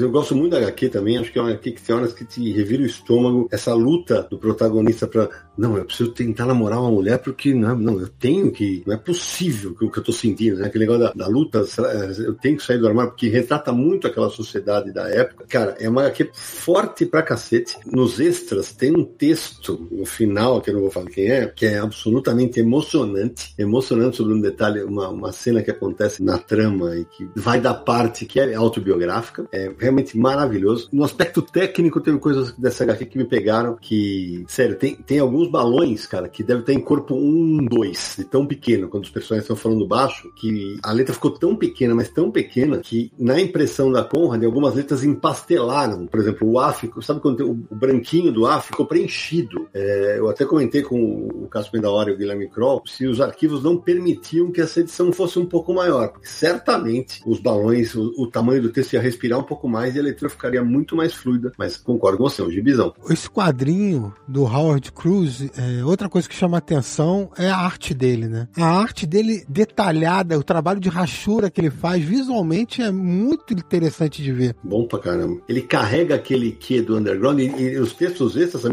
é, são muito legais porque expõem, inclusive, a dúvida do Cruz e fala assim, pô, mas eu sou um cara do underground e vou lançar pela DC, velho. Mesmo sendo da Paradox, aí e, e, conta do tempo que demorou para fazer. É realmente um belo lançamento. Não, mas é muito legal porque na arte, a textura da parede, textura da roupa, pele dos personagens, como ele usa rachura para diferenciar tudo isso. Ele não pega uma sombra e pinta de preto, né? E vai fazendo o degradê no nanquim ali, né? Na rachura. Uhum. É muito detalhado, é muito interessante de ver. Bom, então agora eu vou falar de um quadrinho da Nemo, que eu vou falar de Em Ondas, do AJ Dung, que é um quadrinho muito emocionante, foi um dos quadrinhos que mais me emocionaram de 2021. O que eu vou falar não é spoiler, tá, pessoal? É uma história de amor, mas é uma história também de perda. Ele conta o relacionamento dele com a Kristen. Eles começam a namorar, mas ela tem câncer, né? Ela sofre de câncer. E aí mostra todo esse período de luta dela contra o câncer e como o surf unia os dois e ajudavam nessa luta. E ao mesmo tempo que ele conta essa história extremamente pessoal, ele também aproveita e conta a história do surf, né? Ele traz da onde que o surf é originário, como evoluiu, as pessoas que ajudaram a evoluir a, o esporte com as técnicas de novas pranchas, né? Tudo isso. Então, ele conta a história do surf enquanto, paralelamente, intercalando ali, né? Durante a graphic novel, conta a história dele, de como o surf foi importante para ele e pra namorada. Até, inclusive, ele descobre o surf por ela, né? Pela Kristen. E como isso une os dois e, e serve também de alento em um momento tão difícil na vida deles. Nossa, meu, vou te falar que esse é um quadrinho que me, me deixou com os olhos marejados. Vou te falar que tem uma arte simples, né? O traço é bem, bem solto tal. E eu gosto como ele, ele vai mesclando. Por exemplo, quando ele vai contar a história do surf, ele muda a paleta de cor, né? É. Ele vai indo para lá e para cá. E ao final, é, acho que foi. A Mari pode até dar um depoimento acho, sobre isso. O cara, o autor, além de tudo, é o AJ Dungo, é um boa praça, cara. Ele, ele, quem marcava ele nas resenhas, ele respondia agradecendo. Ele é gente finíssima. Olha ele aí. é muito, muito acessível. Ele respondia, ele conversou com vários leitores. Que legal, cara. Antes do Em Onda sair, ser anunciado, mesmo, né, a gente sabia que ia ser publicado, eu e Pedro, e a gente entrou em contato com ele, assim, né, dar uma conversada e tudo mais. E, gente, que gente finíssima, sério, muito acessível. E eu acho que você economizou um pouquinho lágrimas, Sidão. É, né? Acho que você economizou. Eu acho que, na verdade, você não ficou com os olhos marejados, você realmente chorou, porque não tem como não chorar lendo em ondas. É. Em ondas é um quadrinho que é o teste. Se você é uma pessoa gelada, se você é uma pessoa fria, lê em ondas pra testar.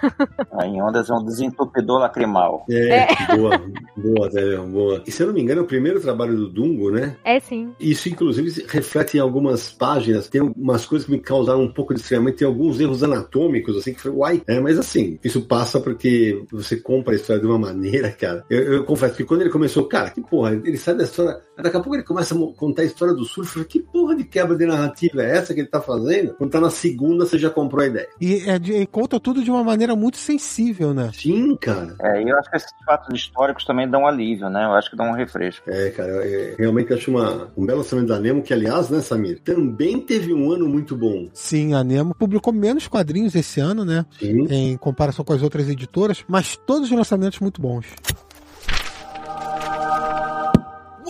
Bom, Samir, eu vou agora num quadrinho que eu, de verdade, eu vi pouquíssima gente comentar. Acho que não, não vi nenhuma lista de melhores do ano, que é Crônicas de Excalibur, Canto 2, Morgana, escrito pelo Jean-Luc Stin e desenhado pelo Alain Brion, publicado pela Mitos. É uma continuação, né? A, a primeira parte saiu em 2020. É, é ligado com a, a, lenda do Rei Arthur, né? O Rei Arthur ainda não é o Rei Arthur, então é, é, é o que acontece antes. A aventura tem um, várias frentes, né? Então você vai ver reinos lutando o tempo inteiro com a influência da igreja tal. Enquanto isso, a Morgana, que aqui é neta do Merlin, ela tá sendo treinada tal. E é um gibizão, gente. Gib gibizão, aliás, é, tanto no formato que é gigante, naquela linha Gold Edition. Melhor pegada do Senhor dos Anéis. Os autores vão espalhando tramas ao, ao longo do, dos dois álbuns, e aí ele vai visitando uma a uma e amarrando as pontas que ele deixou soltas durante o caminho. O ritmo é muito, mas muito, muito diferente do que a gente está acostumado em, em quadrinho americano, e é tudo muito bem construído. O final é fantástico, mas eu vou te falar uma coisa. Certamente, mas a, absoluta certeza, vai ter muito leitor que vai torcer o nariz, porque, ah, é acabar com a minha infância, né? Vai, certo. Porque eu, eu já deixei claro que o final não é o que você está esperando, né? A arte é estupenda. Estupenda,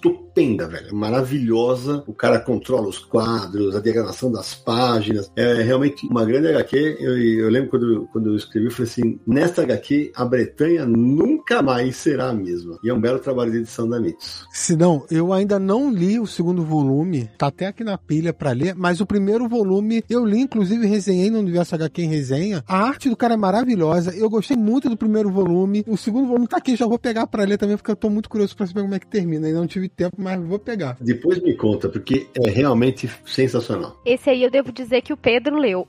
Esse eu não li, mas gostou muito, muito mesmo. Não entrou na nossa lista de melhores do ano lá no Fora do Plástico, porque acredito que foi um ano com tantos quadrinhos incríveis, né, que fica até difícil selecionar só 25 para nossa lista.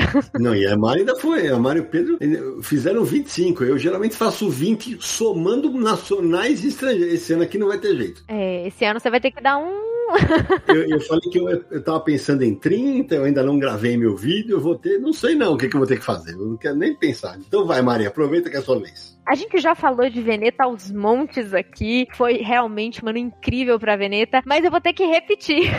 vou ter que trazer a Veneta de novo. Com Escuta Formosa Márcia, do Marcelo Quintanilha, que foi uma das melhores leituras que eu tive em 2021, entre quadrinhos nacionais e estrangeiros. Isso porque o Quintanilha fez de novo, né? Ele já é muito conhecido pelo realismo que ele traz nas suas narrativas, nas, nas histórias que ele conta. E dessa vez ele fez de novo com uma história sobre uma enfermeira que vive numa comunidade no Rio de Janeiro. A Márcia, que tá inclusive no título da obra, que também é o título de uma música, ela é uma personagem muito carismática. E a gente vai conhecer não só a Márcia, mas também a sua família. O seu companheiro, Aloísio, e a filha dela, a Jaqueline. A Jaqueline é terrível, ela é aquela filha que entra em conflito com a mãe o tempo todo, que não a obedece, que definitivamente faz tudo para contrariar a mãe. E a Márcia não é aquele estereótipo da mulher resignada resignada, daquela coisa. Não, a Márcia ela, bota a boca no trombone, a Márcia ela corre atrás. A Márcia é uma batalhadora, ela é uma verdadeira batalhadora. E a gente se torna confidente dela, porque nós vamos acompanhando não só o dilema da Márcia com a Jaqueline, mas também a sua própria vida, porque além de ser mãe, a Márcia é mulher, a Márcia é esposa, a Márcia é um ser humano, né? E, e ela tem ali seus próprios dilemas. Enfim, o realismo que o Quintanilha traz ao abordar essa comunidade é impressionante, mas também ao abordar um outro ambiente, porque como a Márcia é enfermeira, ele também leva a gente para os corredores dos hospitais, para a casa de uma idosa que a Márcia é cuidadora. Enfim, é muito interessante ver a qualidade desse trabalho e eu não poderia deixar de incluir Escuta Formosa Márcia nas minhas indicações aqui. Ô Mari, você arredondou, porque assim, quando a gente fala de vozes dos personagens, cara, o Quintanilha é impressionante, cara. Eu conseguia ouvir os sotaques cariocas nas bocas dos personagens, cara. É um negócio assim, eu lembro quando eu resenhei, eu falei assim, cara, ele começa a HQ com a Márcia numa baita de uma luta, com uma atendente de telemarketing para cancelar uma linha de celular. Eu falei, olha, olha que começo inusitado. E, que, e você fala assim, que fica sensacional, velho. E ali a gente já tá conhecendo ela. A gente já começa é a entender isso. a personalidade dela. A gente começa a saber quem que é a Márcia na primeira página do quadrinho. É exatamente isso. E assim, os diálogos são sensacionais. E assim, a HQ tem traição, tem medo e é emocionante. O final é realmente é, é muito, muito vida real, né? Esse é o primeiro trabalho do Marcelo completamente digital, né? E é engraçado que teve uma coisa que eu estranhei um pouquinho, que as artes só tem contornos em algumas partes do desenho, né? É, só que rapidamente você compra a ideia. Inclusive das cores, né? Porque as cores, cara, as pessoas negras são roxas e as pessoas brancas são verdes. E você compra, e simplesmente compra a ideia. É isso que eu ia falar, né? O céu é verde, ele, uhum. ele muda completamente as cores. Sim. E ele me falou que a proposta dele de trocar as cores é traduzir a desconexão com a realidade tão presente nos dias atuais. Eu tô até lendo a resposta dele aqui. Ele quis trazer um caráter disruptivo à narrativa. Ele quis incomodar e de tal forma, além da narrativa, além da personagem sofrer nas mãos dos personagens no entorno dela, que ela é uma, uma batalhadora, uma guerreira, trabalha dois empregos, ainda enfrenta a filha. E, ao mesmo tempo tem essas cores que incomodam o leitor. É tudo para incomodar, para tornar a narrativa mais, mais densa e mais incômoda até. E, e consegue, né? E para mim, assim, é o melhor quadrinho nacional que li o ano passado. É, apesar de tantos quadrinhos bons que saíram, principalmente pela força da protagonista, né? O quanto Márcia ela é real. Quantas Márcias a gente vê, a gente conhece, já passaram na vida da gente e apesar de todas as dificuldades que ela passa no quadrinho, e são muitas, em nenhum momento, pelo menos na minha leitura, eu achei que ela ia perder, sabe? A gente sempre acredita naquela mulher ali. Ela vai conseguir. É. Apesar de tudo adverso que acontece, você acredita que ela vai vencer todas as lutas dela. E isso, Quintanilha trouxe pra gente uma, uma realidade que a gente abraça e que a gente acredita. Isso é sensacional. E Charles, você realmente tirou as palavras da minha boca, porque o final da minha resenha é justamente isso. Nós torcemos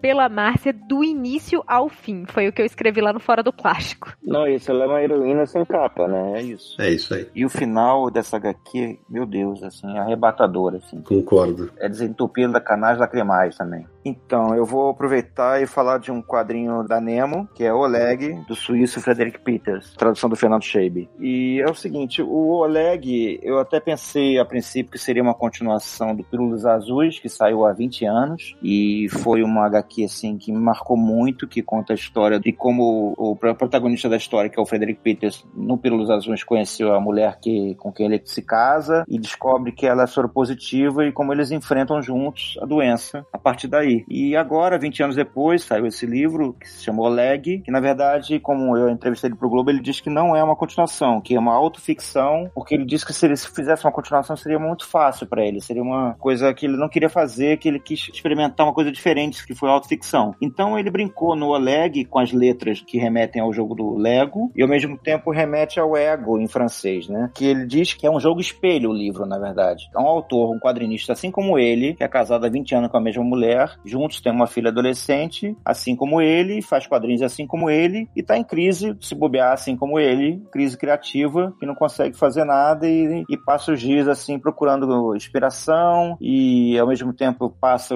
as tardes vendo filmes no cinema com a filha e é uma forma dele ter um contato com, com o jovem e vendo filmes no cinema, porque a, a filha dele é uma pessoa que já está mais antenada com as novas tecnologias, que é uma coisa que assusta tanto o personagem, Olé, quanto o Frederick Peters, que ele mesmo diz isso, assim, que as mídias sociais e as tecnologias às vezes oprimem ele, que às vezes ele precisa do silêncio para refletir e para criar, e é uma coisa que ele não consegue. E é uma HQ lindíssima, assim, que não tem, assim, um, uma trama muito definida, é um dia a dia do personagem, que é um espelho dele, do próprio Frederick Peters. Olha, Télio, eu adoro Pílulas Azuis, eu lembro quando eu resenhei, eu, eu, você falou, eu gostei do termo autoficção, eu tinha chamado de quase continuação na verdade, porque ele é o que você falou, ele, deve, ele usa elementos da vida dele e o resto ele, ele vai criando em cima, né? Você falou das brincadeiras de narrativa, cara. Ele faz uma brincadeira com a capa e a orelha que é, é tão sutil quanto genial, assim, acho maravilhoso. Um dos capítulos dessa obra, velho, tem um capítulo que tem só duas páginas. Quem for ler depois, só tem duas páginas, tem, tem duas páginas em branco é soberbo. Ele é soberbo, é soberbo, cara. A maneira como ele captura o leitor, porque assim, Oleg, eu até coloquei isso, é, mais uma história de amor do Frederick Peters. Só que é amor pela vida, pelas pessoas e pelos quadrinhos, cara. E acho, além de tudo, uma história muito corajosa. Uma história muito corajosa, inclusive com as dúvidas que o protagonista tem, né? Porque é o que você falou, pode ser dele, a gente não sabe. Certamente, álbum pra estar em várias listas de melhores do ano. Do, do Fora do Clássico já esteve. Não, eu concordo muito sobre ser uma história de amor, concordo muito sobre a genialidade. E o Peters, ele, eu acho que ele é muito sutil, né? Como o próprio Sidão disse, existe uma, uma sutileza ali. Ele faz referências a pessoas do meio, ele faz referências à situação dos refugiados, por exemplo, na Europa, né? Ao, ao preconceito. E assim, ele vai colocando essas coisas como se fossem pílulas, não azuis, mas pílulas, né?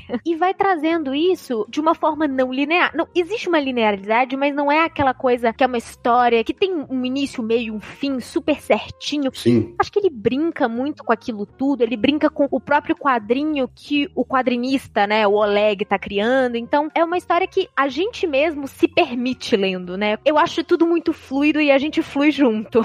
Eu adoro esse quadrinho, né? E, e, o Peters, ele não cai numa armadilha que a gente sempre discute aqui quando a gente fala de, de autobiografias ou quase autobiografias, que é a egolatria do quadrinista. Que na forma, na hora de se retratar, ele sempre corre o risco de parecer ególatra na evocação de suas qualidades ou defeitos, potencializando e dando tintas fortes, fazendo com que a gente se distancie do personagem de algum jeito. O Peters não, né? Ele, ele como o Sidão falou, o termo é coragem. A forma como ele aparece é muito desnuda, né? Em Pílulas Azuis isso ficou muito evidente e aqui também. Eu adoro o Oleg, eu acho um dos grandes lançamentos do ano também. Meu quadrinho agora é um, é um quadrinho barato né? Não barato no custo, mas barato na sua concepção, que é pulp. Né? Pulp, o nome vem exatamente dos livros de ficção que se vendiam nos Estados Unidos antigamente, que eram feitos de um material mais barato e eram vendidos é, a preços menores. E tinha aos montes na, nas bancas americanas sobre faroeste, histórias de terror e romance e por aí vai. E no pulp que eu estou me referindo, Ed Brubaker e Sean Phillips fazem a sua versão de um pulp através da história de um escritor de pulps. O quadrinho marca o primeiro lançamento da parceria entre Brubaker e a editora Mino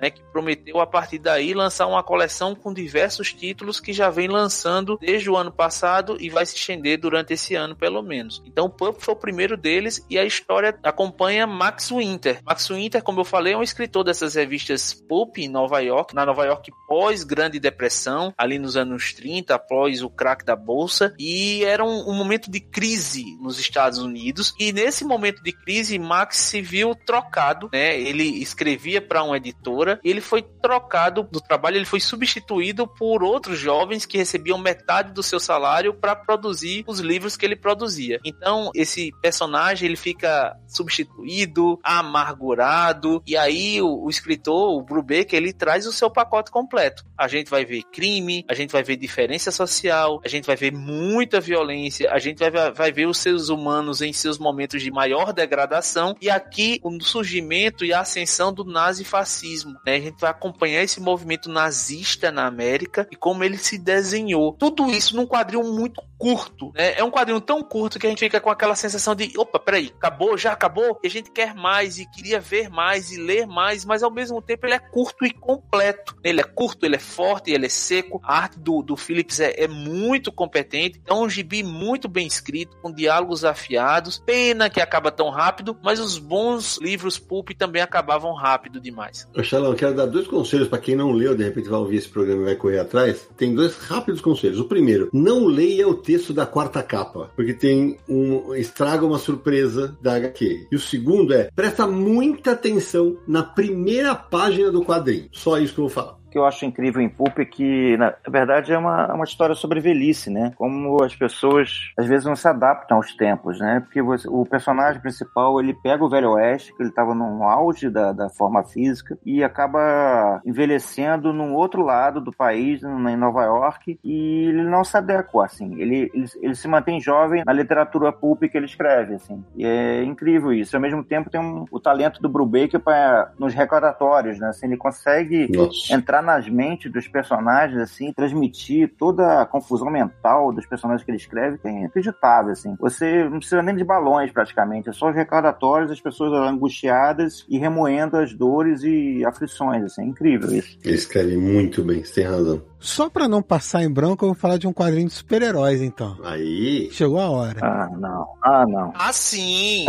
vou falar de Capitão América, a Verdade, Azul, Vermelho e negro do Robert Morales, infelizmente já falecido, e com desenhos do Kyle Baker, premiado escritor, os dois afro-americanos, né? E esse quadrinho é interessante isso. Esse quadrinho foi publicado originalmente nos Estados Unidos em 2003 e ele nunca havia saído no Brasil até 2021. Né? Demorou 18 anos para esse quadrinho ser publicado aqui. Inexplicável. É bem interessante isso porque o Capitão América, ele é um super-herói, claro que leva as cores da bandeira, literalmente, né? Ao contrário de Superman, por exemplo, que muita gente também fala isso, porque é azul e vermelho, mas o Capitão América realmente é a encarnação dos Estados Unidos, né? Tem o A de América na testa, tem a estrela no peito, foi pra guerra lutar contra o nazismo, enfim, é a bandeira viva ali, né? Que é um personagem branco, louro, de olhos azuis. E o que esse quadrinho faz, ele assim, ele quebra o status quo do Capitão América. É um quadrinho muito disruptivo na figura que a gente conhece desse super-herói. Porque o Capitão América ganhou seus poderes através de um soro,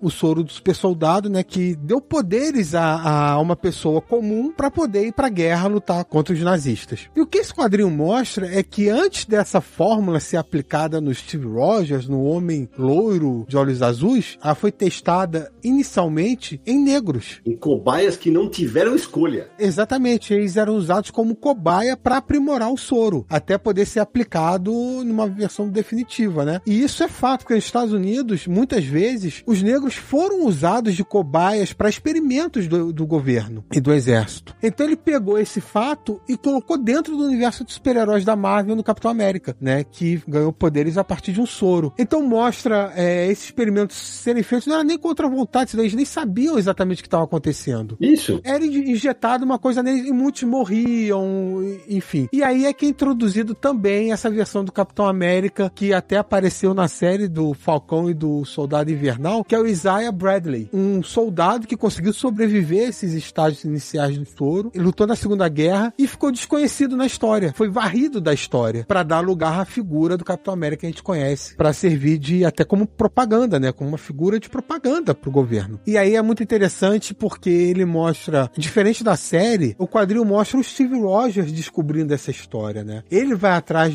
para descobrir o que aconteceu, vai conhecer quem é o Isaiah Bradley, toda a história dele, e ele colocando em questionamento ali a figura dele, a posição dele frente a tudo isso que aconteceu. Nossa, é engraçado que tem muito leitor mais tradicional do super que ah, odiei a arte do Kyle Baker, porque ela é uma arte mais cartoonizada, pois eu acho que ela funciona perfeitamente com a história. É, o leitor de super-herói tem uma certa rejeição a estilos mais diferentes de quadrinhos, de desenhos, além daquela mais realista, né, de super-heróis e tal. Isso acontece realmente, mas é uma arte que eu não tenho a menor, o menor problema. Acho que é, é, é muito interessante a maneira como ele retrata os personagens, os experimentos que são feitos. Eu concordo sobre a arte do Baker, mas é, é o mais impressionante na demora que esse quadrinho teve para ser lançado aqui é que logo na, no início da era Panini no Brasil, a Panini colocava geralmente nas contracapas, nas segundas e terceira capas, matérias sobre quadrinhos que estavam saindo nos Estados Unidos, é, algumas mudanças de status dos personagens. Eu não vou precisar em que gibi exatamente saiu isso, mas a primeira vez que eu vi falar sobre a verdade, sobre Truth, foi exatamente nessas pequenas matérias que a Panini encartava em suas revistas. E eu acho que não se, não se lançou, não se acreditou no material, não sei. E se há um lado bom da série do Falcão e do Soldado Invernal, eu até acho que tem algumas coisas bem boas na série, foi a possibilidade desse quadrinho ser lançado e conhecido no ano de poucos é, quadrinhos de super-herói memoráveis, esse talvez seja o maior deles. Bom, uma das coisas que eu sempre falo que eu, eu atraso a minha lista de melhores do ano é porque sempre sobra muita coisa para ler durante as férias e dezembro de 2021 teve quadrinho, mas o que teve de lançamento de quadrinho foi uma grandeza. E um deles foi Paracoelhos 2, do Carlos Jimenez, publicado pela Comic Zone. Para quem não sabe do que se trata, esse é o segundo volume que encerra a série. São histórias autobiográficas do autor, que ele viveu quando garoto num abrigo para menores na Espanha, na Espanha franquista. E é um abrigo só para meninos tal, e são vários contos curtos que vão é, retratando o que essas crianças passavam ali. E tudo em nome da religião, tudo em nome de Deus. Os, os moleques eram surrados, os moleques eram sacaneados. E é triste de pensar que, para alguns daqueles pais que simplesmente largavam os moleques lá e vinham depois, sei lá, uma vez por mês tal, era uma realidade quase comum. Assusta, assusta. Eu acho esse, esse segundo volume melhor que o primeiro. Tem várias histórias que são emocionantes, sério. Em alguns momentos eu tive vontade de quebrar alguns personagens lá, porrada. O Valentão lá que cuida da, das crianças, um cara de bigode é um deles, um padre é outro. Algumas professoras também mereciam uns petelecos, porque é inacreditável o que eles faziam com os garotos. Uma coisa muito legal desse segundo Paracoelhos é que a arte tá bem melhor, porque foi feito, foram, os álbuns foram sendo feitos, cada edição da Comic Con compila quatro álbuns. E, e esses, esses daqui tem, tem os álbuns mais recentes. Então a diagramação, por exemplo, do Carlos Jimenez está muito melhor. O traço está muito mais fluido, tá muito mais solto tal. É verdade que tem algumas situações que se repetem em relação ao álbum anterior. Mas é, vale lembrar que, como eu falei, são compilações de quatro álbuns. Então, por exemplo, vai ter um que vai ter uma edição de 2003, outro de 2011. Então era normal que isso acontecesse. Um ótimo trabalho da Comic Zone nessa série e um baita gibi. Uou! Bom, então é o seguinte, agora nós vamos para a última rodada de indicações de cada um. E se sobrar tempo, a gente vai fazer o- a rodada de fogo. Vai lá, Mari. Vou fechar minha lista aqui então com O Golpe da Barata, da Gato Fernandes, autora argentina, uma autora contemporânea, né? O Thiago do Comic Zone trouxe esse quadrinho pro Brasil com já uma premissa por trás, né? É uma HQ que já tem um tema muito pesado e que eu acho que eu já devo começar esse comentário meu dizendo que é um quadrinho que pode causar gatilhos, tá? Então, se você escutar um pouquinho do que eu tô falando e sentir que esse quadrinho não vai funcionar tão bem pra você, acho que vale a pena não, não ler, realmente. Porque é uma, é uma HQ que é uma história denúncia sobre o abuso sexual intrafamiliar. A HQ vai trazer a história de uma menininha, Lucia. Ela é o alter ego da própria gato, então é uma história que tem um cunho autobiográfico. E a Lucia, ela tinha uma relação familiar muito conturbada, principalmente porque ela tinha um pai que era o seu algoz, né? Era, era um pai que estava muito distante de ser um porto seguro, uma figura paterna exemplar, e muito pelo contrário, ele causava medo, ele causava todos os sentimentos negativos que poderiam estar relacionados a um pai. Ao mesmo tempo, tem uma mãe que é ausente e que é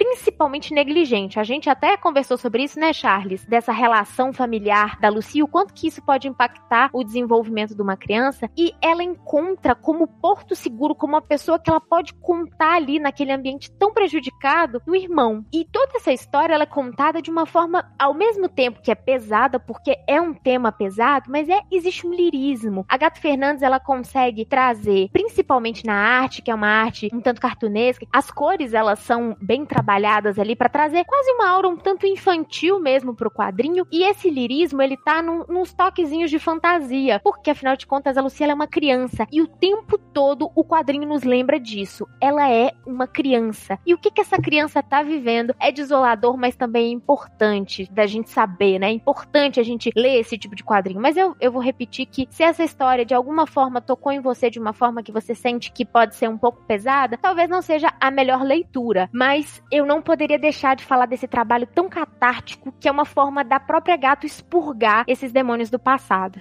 Olha, Mari, eu vou te falar que essa HQ é um soco no estômago. A vontade que dá é, é pegar o pai dela e encher na porrada, porque você falou, o desenho da, da gata tá, mas tá longe de ser um desenho super sensacional tal, mas ela, ela consegue transmitir o horror que ela viveu sem precisar escancarar os fatos em si, né? E quando você fala da criança em si, ela consegue mesclar isso? Só, por exemplo, ela acha que Deus tá num bidê, velho. Ela conversa com um bicho de pelúcia. E eles reagem cada vez que aquele monstro do pai dela vai chegar. Cara, é, olha, eu vou te contar, é uma HQ poderosa, uma HQ forte, que embrulha o estômago, cara. E eu confesso que eu tentei entrevistar a autora, Gato Fernandes, e cheguei a perguntar para ela como a família tinha recebido o livro, a mãe, o irmão. E ela me disse que não tinha condições de responder essa pergunta, não estava preparada para responder. Aí acabou que ficou por isso mesmo, mas é pra como o nível da coisa, mesmo ela colocando para fora na, na HQ, ela não conseguia falar sobre isso. Confesso que uma das experiências mais difíceis que eu passei profissionalmente foi participar de uma. Judicialmente, fui convidado para participar de uma oitiva em uma criança que sofreu abuso intrafamiliar. Então, era uma criança muito pequena. Nesse tipo de investigação, nesse tipo de questionamento, a gente tem que deixar a criança muito livre para ela se expressar com as palavras dela, com o entendimento dela e no tempo dela. E um dos recursos que se usa é usar brinquedo, usar bonecos, bonecas, trazer esse mundo lúdico para que através daquilo ela consiga explanar para a gente entender o que é que aconteceu. E esse trabalho da Gato, eu me senti meio que nessas oitivas novamente, porque parecia que ela usava muito o lúdico, o abstrato, o pueril para falar de um tema tão grave, de uma dor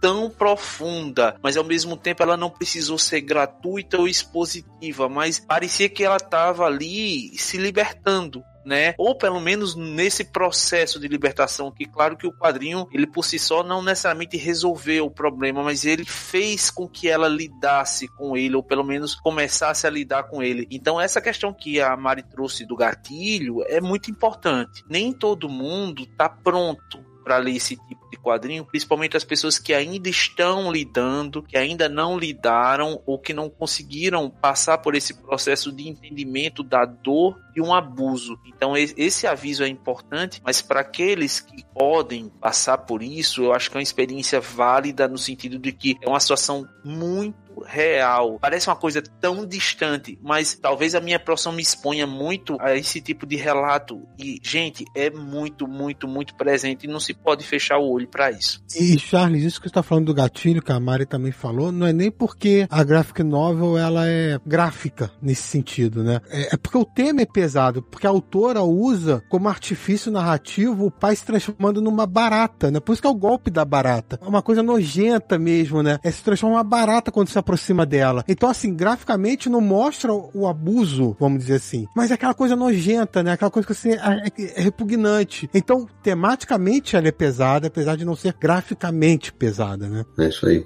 Então, eu vou aproveitar e falar no meu última, na última dica, meu último quadrinho, vou falar de novo da Comic Zone, que não tem muito como fugir. Foi uma editora que publicou muita coisa interessante, além da Veneta e da Nemo, e eu vou falar de Preferência do Sistema, do autor francês Hugo Devenu, e a tradução é do Fernando Paes. Aqui se passa no mundo distópico, em que o problema desse futuro distópico é que não há espaço de armazenamento suficiente para mídias, para filmes, para obras particulares, para fotos, fotos, então há uma, uma crise de armazenamento. E o protagonista ele trabalha numa empresa que ele tem a função de levar até os superiores dele as obras que ele acha que devem ser preservadas. E cabem aos chefes, aos superiores, dizer se elas vão ser preservadas ou não. E aí, a partir daí, é uma crise, porque a obra que ele leva para ser analisada é um filme que ele gosta muito de um, um cineasta que ele adora. E aí ele entra em crise, porque ao mesmo tempo que ele recebe a incumbência de destruir aquela obra, ele não concorda e não pode salvar a obra, não pode salvar o filme e ao mesmo tempo você descobre que ele vem armazenando coisas ao longo do tempo, coisas que já mandaram ser, que ele, que ele já recebeu a ordem de destruir, ele não destrói. Então ele é uma pessoa que passa a ser perseguida por isso, aí ele foge com a mulher por causa disso, porque ele passa a ser perseguido porque ele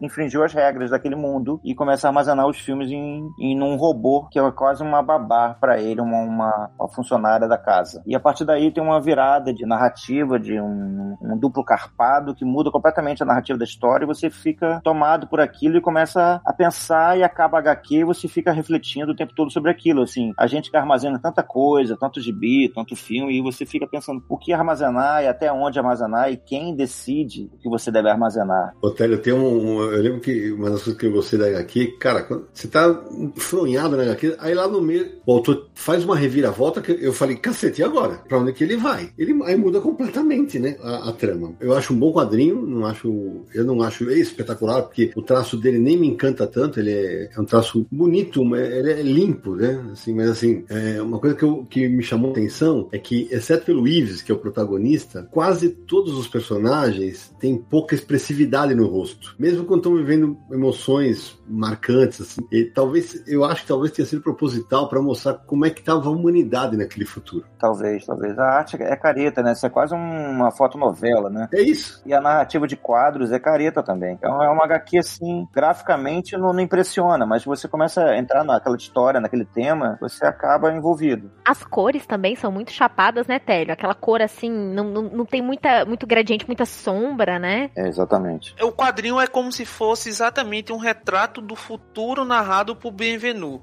né? É um é futurista insípido. O quadrinho ele tem essa pegada futurista insípida, né? Com homens frios e com máquinas com coração. É uma boa definição. Preferência do sistema foi uma grata surpresa para mim. Também estava na minha lista. Eu gosto muito de ficção científica, já falei várias vezes. Como toda boa ficção científica, traz questionamentos e debates de coisas que a gente vive atualmente no nosso mundo. E Preferência do sistema, ela me pegou principalmente porque ela abre a discussão de que quem que tem o direito de dizer qual informação deve permanecer ou deve ser apagada. Porque a partir do momento que uma informação é apagada no quadrinho, assim, ninguém mais vai conhecer aquilo. Por exemplo, o filme que o Télio mencionou, que também é uma ficção científica, eu também não vou falar qual é pra não estragar a surpresa, mas assim, a partir do momento que aquele filme for deletado, ninguém mais na história vai lembrar que isso existiu um dia. E você traz isso pro nosso mundo atualmente, onde muitas pessoas querem apagar fatos históricos ou mudar de acordo com a sua conveniência, coisas que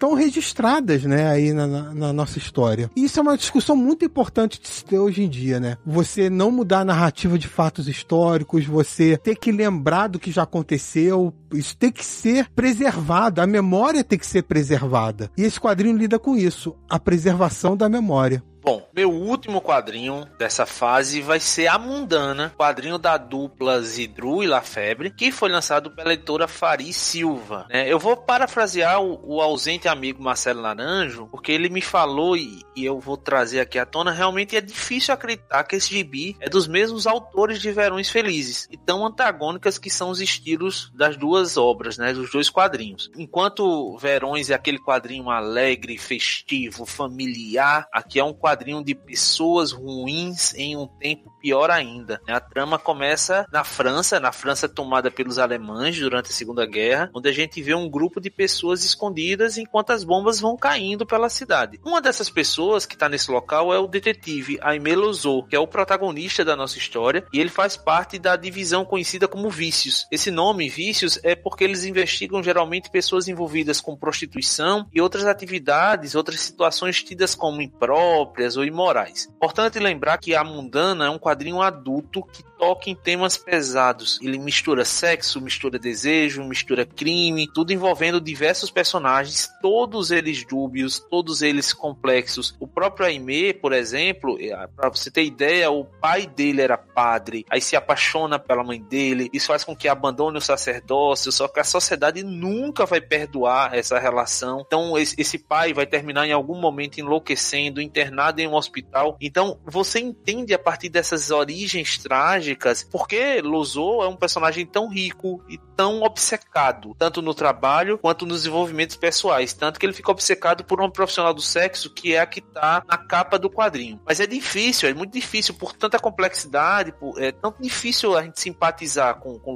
mas não só com ele, com qualquer personagem da obra, né? Todos tendem a ter atitudes questionáveis, vis e até cruéis, né? E nesse meio tempo ainda a gente acompanha o expurgo de judeus de Paris em 1942 e essa realidade pura vai se confundir muito bem com os personagens fictícios que são tão amargos e tão cruéis que a gente em algum momento acha que aquela história foi real, de tão bem escrita por Zidru. E a gente há de convir que a arte do Lafebre também sempre ajuda, né? Então a Mundana saiu pela Faris Silva, né? E que trouxe, que brindou a gente com Zidru e Lafebre de novo, já que a gente tá tão órfão de Verões Felizes. Poxa, uma ótima indicação. Eu li na versão espanhola espanhola, que saiu em dois álbuns. Eu lembro que o primeiro eu tinha dado nota 8, no segundo eu dei nota 10 com louvor. E eu vou ler, eh, no momento que nós estamos gravando esse episódio, eu vou ler possivelmente amanhã a versão nacional para fechar minha lista, porque como eu analiso sempre a edição, né, para ver como é que ficou a versão nacional. Mas o Zidrão é um roteirista espetacular. Vou te falar que ele, Paco Roca, Miguel Lancho Prado, para mim esses caras são num patamar hoje bem difícil de ser alcançado. E olha que a gente nem falou do Naturezas Mortas também do Zidru que saiu aqui ano passado. Que também é incrível, né?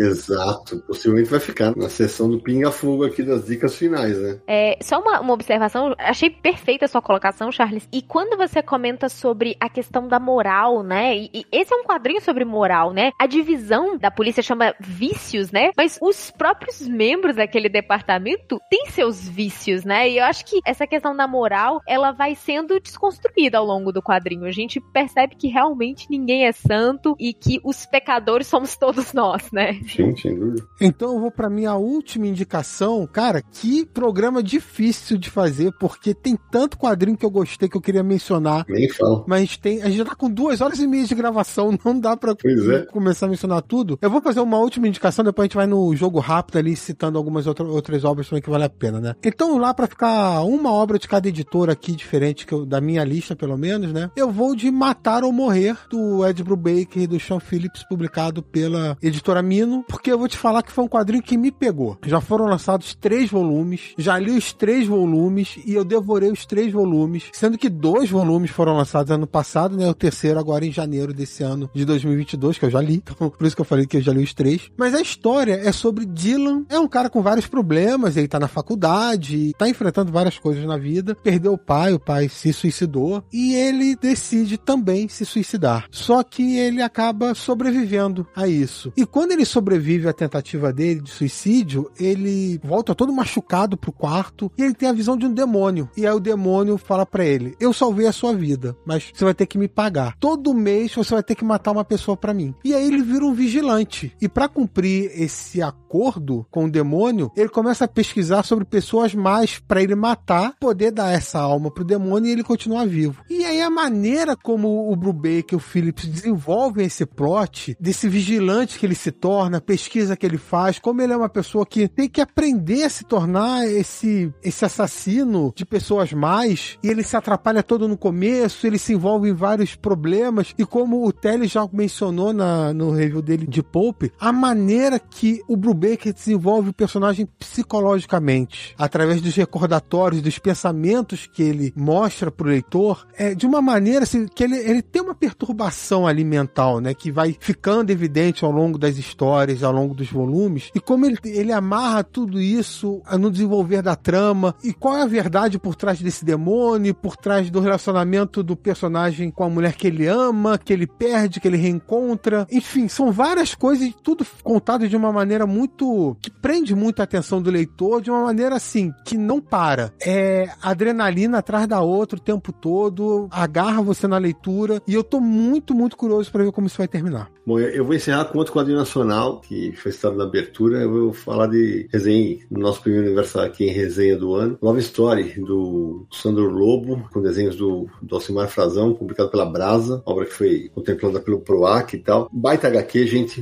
baita HQ, que mostra um casal que acorda para sair para trabalhar e estão fazendo planos para comemorar o seu primeiro ano juntos, né? O Paixão é policial e a sereia, ela se prostitui e ela é travesti. E durante o álbum vão sendo mostradas as realidades dos dois. O Paixão, evidentemente, fala que a mulher dele está com dificuldade para engravidar, pro parceiro, né? Porque, claro, aquele baita daquele preconceito na, na realidade. O tempo inteiro na HQ você vê que a história se passa meio pelos anos 90, porque o desenho do Alcimar Frazão tá muito fiel, mostra os carros de época e tal, e vai mostrando ao mesmo tempo a sereia na orla de Copacabana, tentando fazer programas tal. Tem até um encontro dela com o lobo, que ele depois, no texto de abertura, ele conta que a maioria da história é ficcional, mas acho que aquele encontro realmente aconteceu. E aí tem uma, uma reviravolta no final que eu não vou contar para não dar spoiler, mas assim, eu sou branco, hétero, cis tal, e lendo o quadrinho me, me fala assim, putz grila, quando acontece a situação que dá essa reviravolta, é aquele negócio, o que você faria, né? O que você faria numa situação dessa? É um quadrinho duro, com textos muito, diálogos muito bem marcados, e nas idas e vindas no tempo, que a narrativa excelente do, do Alcimar apresenta no álbum. Tem cortes de câmera incríveis do passado para o presente. Um álbum muitíssimo bem editado e que fecha muito bem o ano de estreia da Brasa. Eu gostei muito dessa HQ e eu fiquei surpreso porque o Lobo é um gaúcho, né? Uhum. E o Alcimar é um paulista piauiense. E eles conseguiram transmitir, entrar na história copacabanística tão bem, assim. E até conversei com o Lobo sobre isso, ele falou assim, é a prova que Copacabana é um estado de espírito, que ele já escreveu uma HQ sobre Copacabana com o Odir, e ele diz que nunca abandonou Copacabana e tem história para contar ainda, muito mais histórias, assim, ele me confessou. E há no final da Love Story, e uma, um trecho da, da música Pérola Negra, do Liz Melodia, que eu acho, assim, perfeito para definir HQ. Começa assim, tente entender tudo mais sobre o sexo. É isso. Também gostei do quadrinho, né? Mais um bom quadrinho nacional desse ano que surgiu no finalzinho do ano e forte, atual, bem escrito. Mais uma vez a gente vai falar das vozes dos personagens, como tá real, como tá crível e como a gente sente uma pequena pequena amostra da dor daquela personagem, né? O quanto ela sofre exatamente por ser quem é, por nenhum outro motivo a mais. Então isso, essa revolta que o quadrinho traz, ela impressiona né, o quanto ela, ela é dura, o quanto ela, ela é concreta. E acho que os autores foram muito felizes na forma como eles resolveram contar essa dor, compartilhar essa dor e fazer com que o leitor, apesar de viver numa realidade completamente diferente muitas vezes, entenda e recebe isso.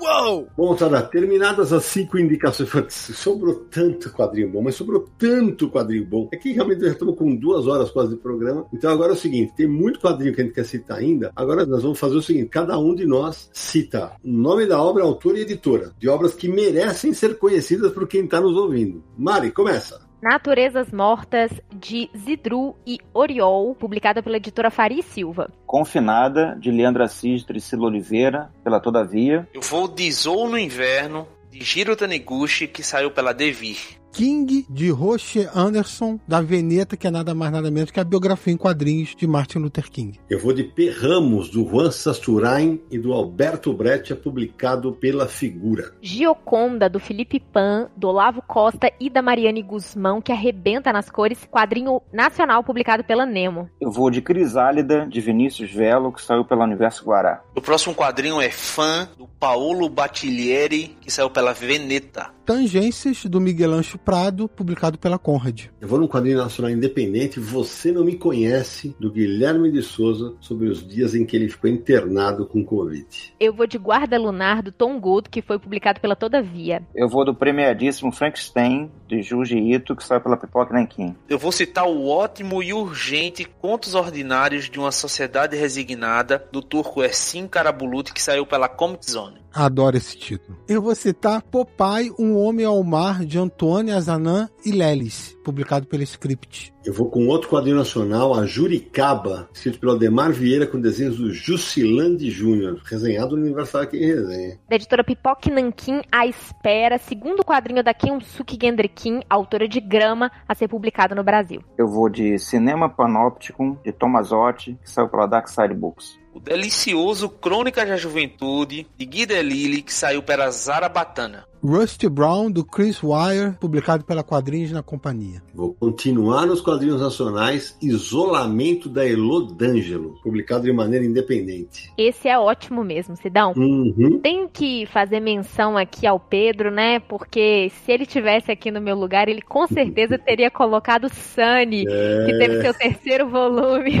que ele resenhou no Universo HQ em resenha. Sunny do Taiyo Matsumoto. O terceiro volume foi publicado pela editora Devir. Eu vou com um dos meus autores prediletos, que é Michel Rabagliati, com Pô em Casa, saiu pela Comic Zone. Falando em autores prediletos, eu não tenho como não citar que Orlandelli, que nos presenteou com a gráfica MSP Chico Bento Verdade, que saiu pela Panini. Memórias de um Freixo, de Kun Wong Park, pela Conrad. Boa, e eu vou insistir nos quadrinhos nacionais. Risca Faca, que trouxe de volta André Kitagawa na estreia da editora Monstra. Vou continuar nos nacionais com o espetacular Meneghetti do Cash Fire, que saiu pela Guará. Vou indicar mais um nacional também, falando de Cidade Pequenina, do Camilo do Aldo Solano, saiu pela Pipoca Nanquim. Eu vou um pouco mais ao sul e vou falar de um quadrinho argentino, Evaristo, de Carlos Sampaio e de Solano Lopes, que saiu pela Comic Zone. Quase que foi uma rodada só de nacional.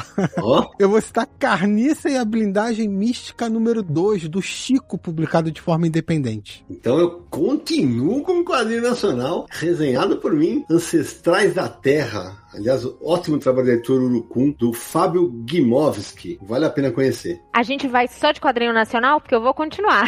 Manda! Chamisei, Canções do Mundo Flutuante, do Guilherme Petreca e do Thiago Minamisawa, que saiu pela editora Pipoque Nanquim. Ah, então eu vou de nacional de novo.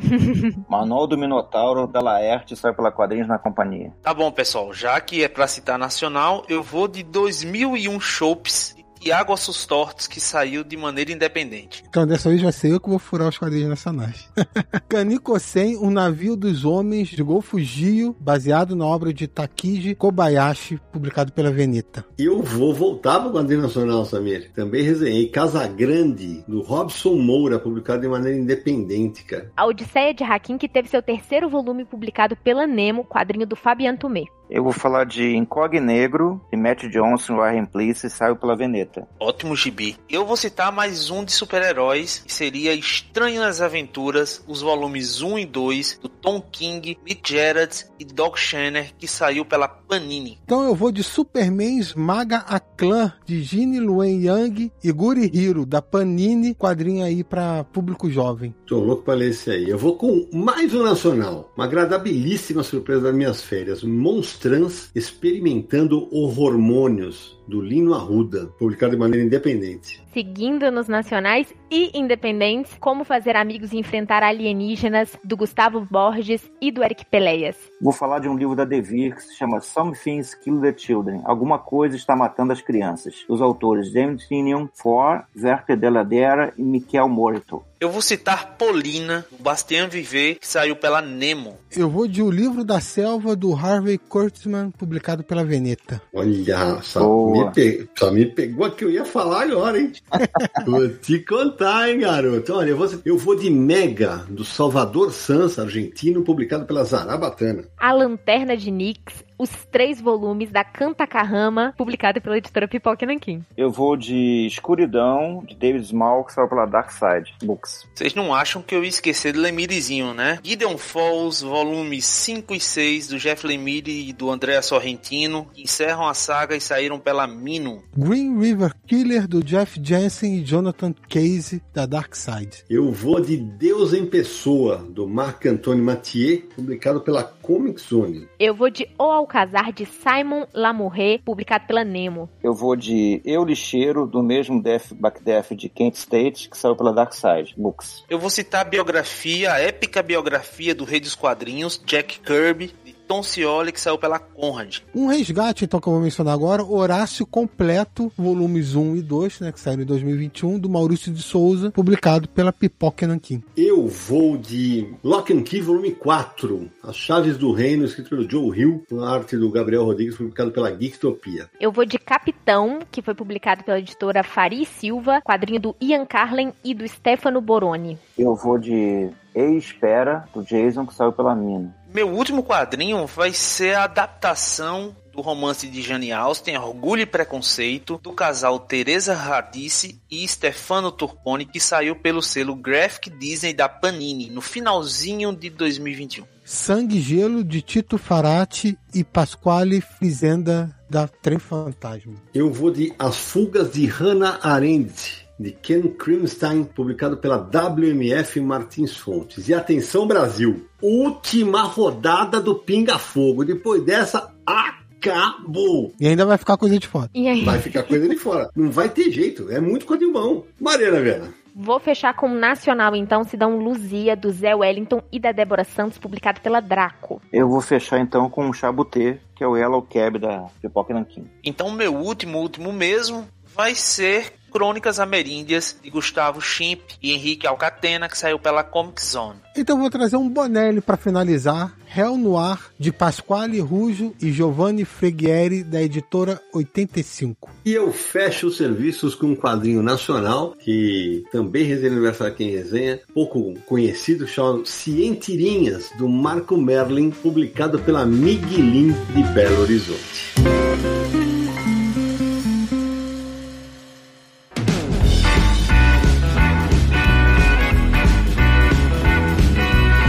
Ufa, meus amigos, que seleção espetacular foi essa, gente. Sabe, Aliato, antes da gente encerrar esse imenso programa de destaques de 2021, aqueles contatos para quem quiser encontrar o Confis Universo Universal aqui nessa internet de tanto quadrinho bom. Não quero nem ver o tempo que vai ficar esse episódio, mas 2021 foi um ano, a gente tá comentando isso há bastante tempo, né? Uhum. Foi um ano, um ano atípico, assim, muita coisa boa foi publicada. Então a gente teve esse episódio um pouquinho maior. Mas vamos lá, para ouvir todos os episódios do Confins do Universo, acesse podcast.universohq.com. No iTunes você também também encontra, busque lá por Confins do Universo, assine o feed, deixe sua avaliação e o seu comentário. Streamings de música, Spotify, Deezer, também estamos lá. Mande aí sua opinião, sua crítica, sua sugestão para podcast@universohq.com ou DDD 11 94 583 5989. Não esqueça de visitar o site Universo HQ, né? 22 anos já no ar trazendo tudo sobre quadrinhos, universohq.com e nos siga nas redes sociais. Universo HQ no Facebook, no Twitter e lá no Instagram. Lembrando novamente, né, aquele recado que a gente já falou no início do episódio, relembrando agora no final, visite nossa campanha no Catarse, catarse.me barra Universo HQ para se tornar um apoiador aí e ter várias regalias para apoiadores e visite nosso YouTube, youtube.com barra Universo HQ. As nossas resenhas de segunda-feira voltaram. Isso aí. Mariana Viana, minha querida, muitíssimo obrigado por mais uma participação brilhante no programa de destaques do ano. E sabe que ano que vem tamo junto, né? É, virei membra honorária do, do Confins. Muito obrigada pelo convite mais uma vez. É um prazer estar ao lado de vocês. É um prazer poder falar de quadrinhos com vocês. Fazer uma coisa que a gente gosta tanto, né? E eu queria dizer que 2021 foi um ano incrível. E foi um ano incrível também pro Fora do Plástico. Então, se você ainda não conhecia o Fora do Plástico, te convido. Vai lá no arroba Fora do Plástico no Instagram. Agora a gente também tá no YouTube, youtube.com barra Fora do Plástico. Eu fiz meu jabá antes, mas acho que vale a pena também. Assim como o Confins, assim como o Universo HQ, o Fora do Plástico, ele só consegue se manter porque a gente tem apoiadores. Então, se você curte o nosso trabalho, seja um apoiador do Fora do Plástico também, porque isso faz toda a diferença pra gente. apoia.se barra Fora do Plástico. Meu jabá está completo e muito obrigada. Eu espero voltar aqui em 2022. Certeza. Charles Lucena, no ano que vem você quer que eu bote o hino de São Paulo ou não pra ficar não? Obrigadão, meu amigo, mais uma vez pela presença, viu? Eu acho que a partir de agora a gente tem que instituir que estão proibidos os hinos de futebol no confins do universo, né? Não, não, não. Aqui, tem que ter o hino do Galo uma vez, vamos. Não, não, Só uma aqui- vez, do Galo. Quem manda nessa porra aqui sou eu. né? O Charles só, só não foi. O Charles ficou de gancho pra você que tá ouvindo por causa dessa gracinha.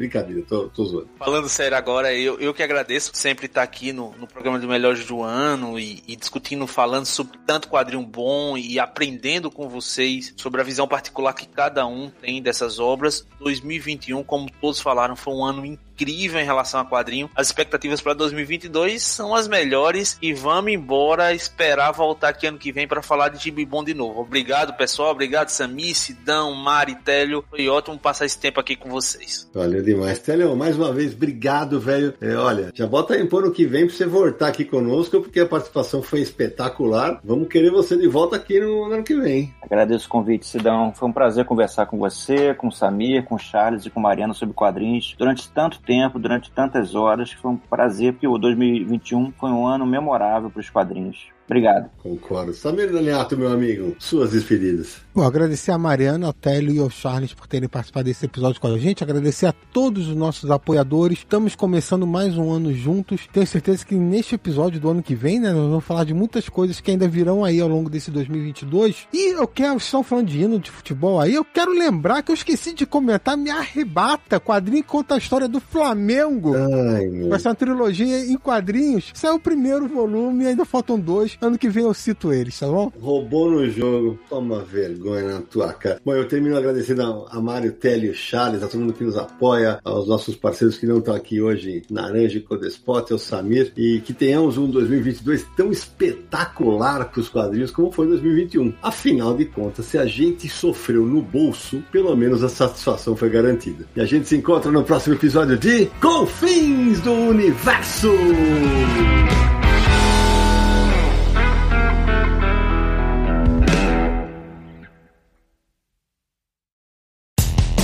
Dia mais claro ou na noite mais densa, você está deixando a nossa presença. Faça uma boa viagem de volta, mas não fique disperso. Nos encontraremos no próximo episódio de Confins do Universo.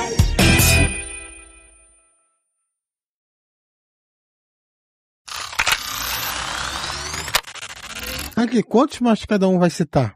Ah, eu acho que mais duas rodadas, você acha? Eu tenho um mais. Tá? Não, porque assim, a gente não pode ficar indefinidamente falando quadrinho, né? Tem que ter um ponto final.